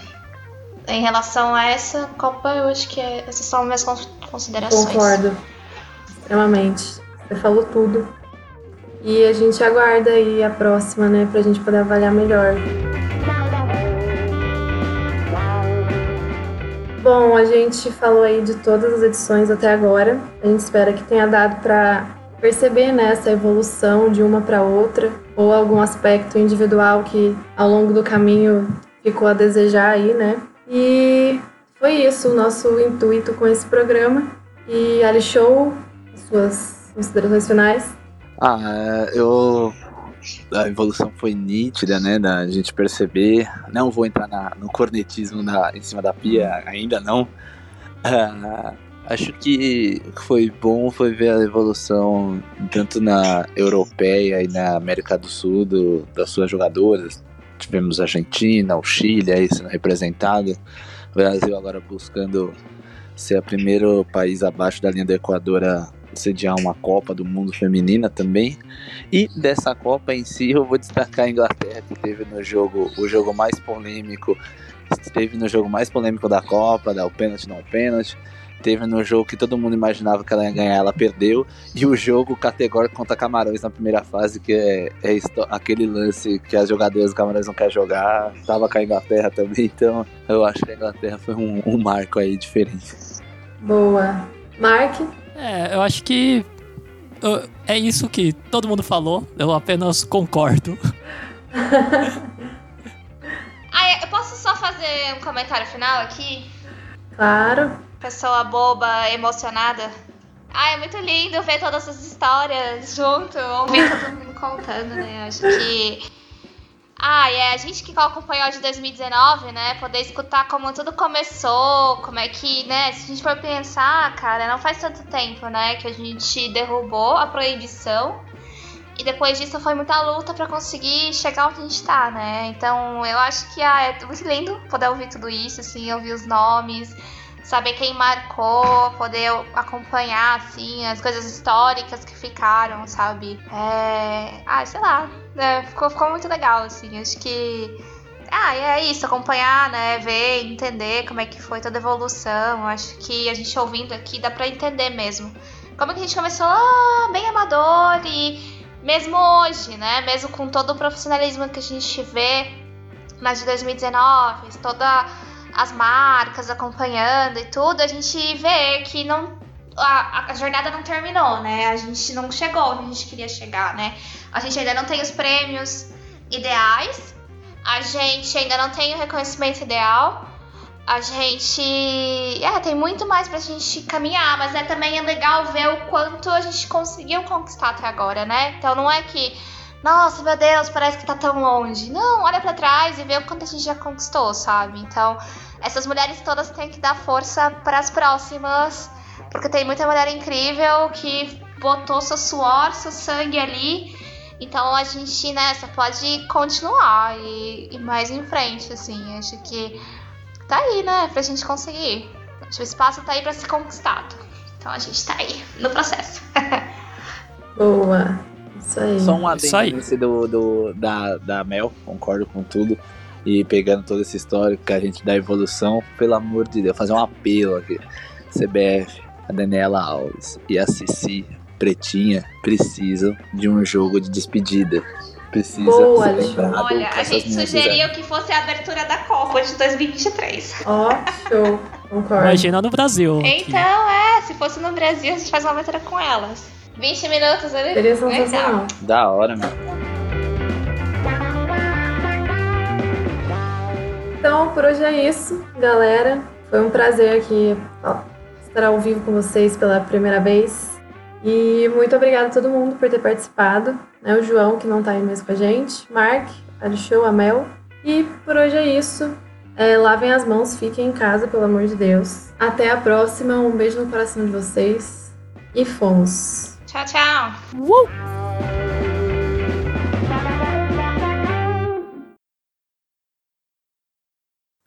Ah, então, vamos lá. A Copa do Mundo do futebol. Não, não, não. A Copa do Mundo. tá alongando a língua aí? Ah, faz tempo que eu não faço podcast. Eu também, nossa. Não, acabei de acordar, gente. Eu tô muito, muito esmagado, muito esmagado. Isso, isso vai pro final do episódio. Valeu, João. Até mais. Se cuida. Qualquer coisa a gente recupera a discussão, né? Coloca o João de novo aqui. Falando do pênalti. Tudo que o João pensava a gente pode colocar agora. Agora a gente vai escutar o João. Tem esse lance, não foi intencional, não foi nada. Mas assim, a questão não é, nem foi tipo de intenção, não. A questão é que a jogadora da Inglaterra, na visão do ponto de vista do Henrique, que eu concordo, foi a jogadora da Inglaterra que fez o contato na americana. Não a americana que mudou o movimento dela para acertar a inglesa. Mas ela tá de costas, ela não, a inglesa não tem como, tipo, ela, ela não, Tudo bem, não prevê então- um contato. Tudo bem, mas então é, é ossos ofícios, segue o jogo, tipo. Ela não, a inglesa não buscou, tipo, ah, vou dar um. um- vou, vou acertar a americana. Mas ela fazendo um movimento de chute, ela acerta a, a inglesa, a, a americana. Não foi a, a americana que correu pra cima da White, ou, ou a- não é a americana que faz um movimento que provoca o choque. É a, é a, é a inglesa. Não, mas é a americana que tem que correr atrás da White. Querendo ou não, isso é um deslocamento Não, peraí, da então você não pode marcar mais, é isso. Você não, Não, pode você correr vai mais marcar. atrás da jogadora. Não, você tem que correr atrás. Só, você tem que correr atrás. Só que se você faz o contato e desequilibra o jogo atacante, é pênalti. Mas não foi Dentro ela que fez contato. Não, mas o contato houve. Porque é o White, porque é o White que, que dá esse contato. A atacante que faz esse contato. Mas como é que você faz um contato desse, tipo, de costas? Não é um contato Tudo bem, não é um contato intencional. Não é, não é proposital. proposital. Mas aí não é falta também da americana. Se que- quem fez o, o, o contato foi a inglesa, intencional ou não, não tem como você culpar a americana. Mas ela que derrubou a inglesa. No final Não. das contas, no final das contas, foi uma jogada que o ataque inglês foi, foi prejudicado, entende? Ah, então, o- então o jogador pode. É como se, sei lá, eu, ah, a bola tá vindo, vou cabecear, mas antes eu, eu, eu bato no, no, no zagueiro e aí eu caio no chão. É pênalti. Aí você inventou um lance que não faz o menor sentido. Sei lá, cara. Calma, eu que não tinha visto a jogada, estou analisando agora. Eu entendo o ponto de vista dos três, né? No caso dos dois, que o Edu concorda com o Rick. E eu quero revelar que eu estou muito confusa. Porque, por exemplo, por um lado eu entendo que o João quis falar, porque a jogadora, ela tá indo pra marcar e ela tá aqui na frente. Então, tipo, quando a bola encosta, a jogadora dos Estados Unidos tá vendo a jogadora da Inglaterra ali, entendeu? Ela poderia, sei lá, mudar a perna, fazer alguma coisa Não, ali. mas, mas- é- ela tá correndo, tá, tá na passada dela. Sim, por outro lado, eu entendo o ponto de vista de vocês quando mostra aqui na imagem que foi a perna da jogadora inglesa que tocou na jogadora americana atrás. Que esse contato foi o motivo do pênalti. Inclusive, o pé da jogadora americana tá no chão. O pé da White que tá no ar, no movimento, que acerta o pé da, da, da americana. Tipo, não foi nem. Entendeu? Não- A, não é a americana que move o pé e acerta a inglesa. Mas não é intencional, eu sei que não é intencional, tipo, mas houve pênalti. tipo, houve contato. Mesmo o contato sendo provocado pela inglesa. O contato foi provocado pela inglesa, mas tipo, o contato na verdade foi o chute. João, João. Não, o contato foi o chute, ela armou o chute, a outra chegou por trás e acabou, acabou atropelando. É isso que acontece. Ela não, ela não atropelou. Não, houve um tipo, um tipo de atropelo, porque ela bate na perna e ela perde o contato. É simples. Não, ela não foi atropelada. Ela caiu porque a perna dela bateu na, na, na perna da na zagueira. dela. Não. Porque Ela bateu Ela na perna bateu na dela. perna? Não, bateram na perna dela. Não. Porque se você parar pra pensar, a zagueira tá vindo em direção ao White. A White acaba levantando a, bola, a perna porque é um movimento natural pra ela chutar. Então, automaticamente, a zagueira bate na perna da White. Isso causa o contato. Se a, se a zagueira não fizesse nada, a White ia fazer o quê? Tipo, ia fazer o gol? Ia- A zagueira Mas não a fez zagueira não nada. fez nada, a zagueira tava Se a correndo. zagueira não faz nada, ia acontecer a mesma coisa, porque a zagueira não fez nada. Não, mas ela bateu na, na, na jogadora. Acabou- Acabou batendo, houve o contato.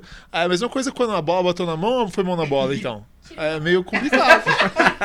Vai ser no sorteio. Tira um papel. A gente vai sortear se foi pênalti ou não. Forma mais Foi justa. pênalti, foi dado, foi pênalti. Não tem erro. Tanto é que houve, houve Não depois. foi. Não, Não houve foi. pênalti. Que Não fique foi. registrado. Não foi. Não, Segundo o houve papel pênalti. que eu sorteio da É dia, não foi pênalti. Foi pênalti, houve pênalti e foi dado pênalti. A diferença é que não foi convertida, mas houve pênalti. Não, mas é uma situação bem complicada porque tem fatores que apontam fortemente para os dois lados. Então, eu, como juíza, ficaria ali enroscada para tomar uma decisão. Provavelmente eu, eu daria o pênalti, a não ser que o Henrique fosse. a não ser que o Henrique fosse o assistente. do- do- aí ele Se eu falar- tivesse no VAR, você ia anular esse pênalti. Não, se, se o Henrique tivesse no VAR, não ia nem, nem voltar aí, não ia nem pedir pra. É, exatamente. Porque aí eu entendi o que, que. Eu não tinha visto com. O Henrique me abriu os olhos pra, pra entender o que tava acontecendo. Porque quando a gente começou a discutir, eu achei que o Henrique, tipo, não tava vendo o, o choque. Aí, falou, aí depois que entendi, não, ele viu o choque, mas foi provocado pela. Mas, por exemplo, se a gente pegar as regras para validar um pênalti, é o contato que há e derruba o jogador na área. E aí, tipo, mesmo que seja intencional ou não. Então, olhando por esse lado, por mais que não tenha sido intencional, houve o contato, a jogadora caiu na área. Pênalti, não? Mas então, mas o que, o que o Henrique tá, tá, tá- tá questionando é que o contato foi Não provocado. gagueja não, gagueja não. o, que, o que a questão é: houve o contato. Isso não há o que discutir. Houve o contato. Porém, o que eu e o Henrique estamos alegando é que o contato foi provocado pela inglesa. Mas, se você parar pra pensar que a inglesa tava de costas, Tudo bem, a- aconteceu, não é, não é pênalti, não é nada. Não é falta de ninguém. Não tô falando que era pra ser falta da, da White. Não é isso. Ela teria o domínio da bola se não tivesse sido deslocada? Eu acho que ela conseguiria finalizar. Se ela Mas ela mesma se finalizando? atrapalhou, acertando o americano. Ela se at- ai, É. eu tô confusa. Bom, enfim. Enfim. cada. é, Deixem nos comentários o que vocês acham, se foi pênalti, se não foi. vamos seguir o vai. Ah, a Edna, ela marcou um pênalti e tá tudo certo. Mas muito bem. é discussão saudável aí. Produziram este episódio Alisson Rodrigues, Isabela Almeida, João Victor Marques, Marcelo Murata e Melina Caruso. O roteiro é de Isabela Almeida, Marcelo Murata e Melina Caruso. Edição de áudio e sonoplastia, Eduardo Willi. E as trilhas musicais utilizadas foram compostas e executadas por Marcelo Murata.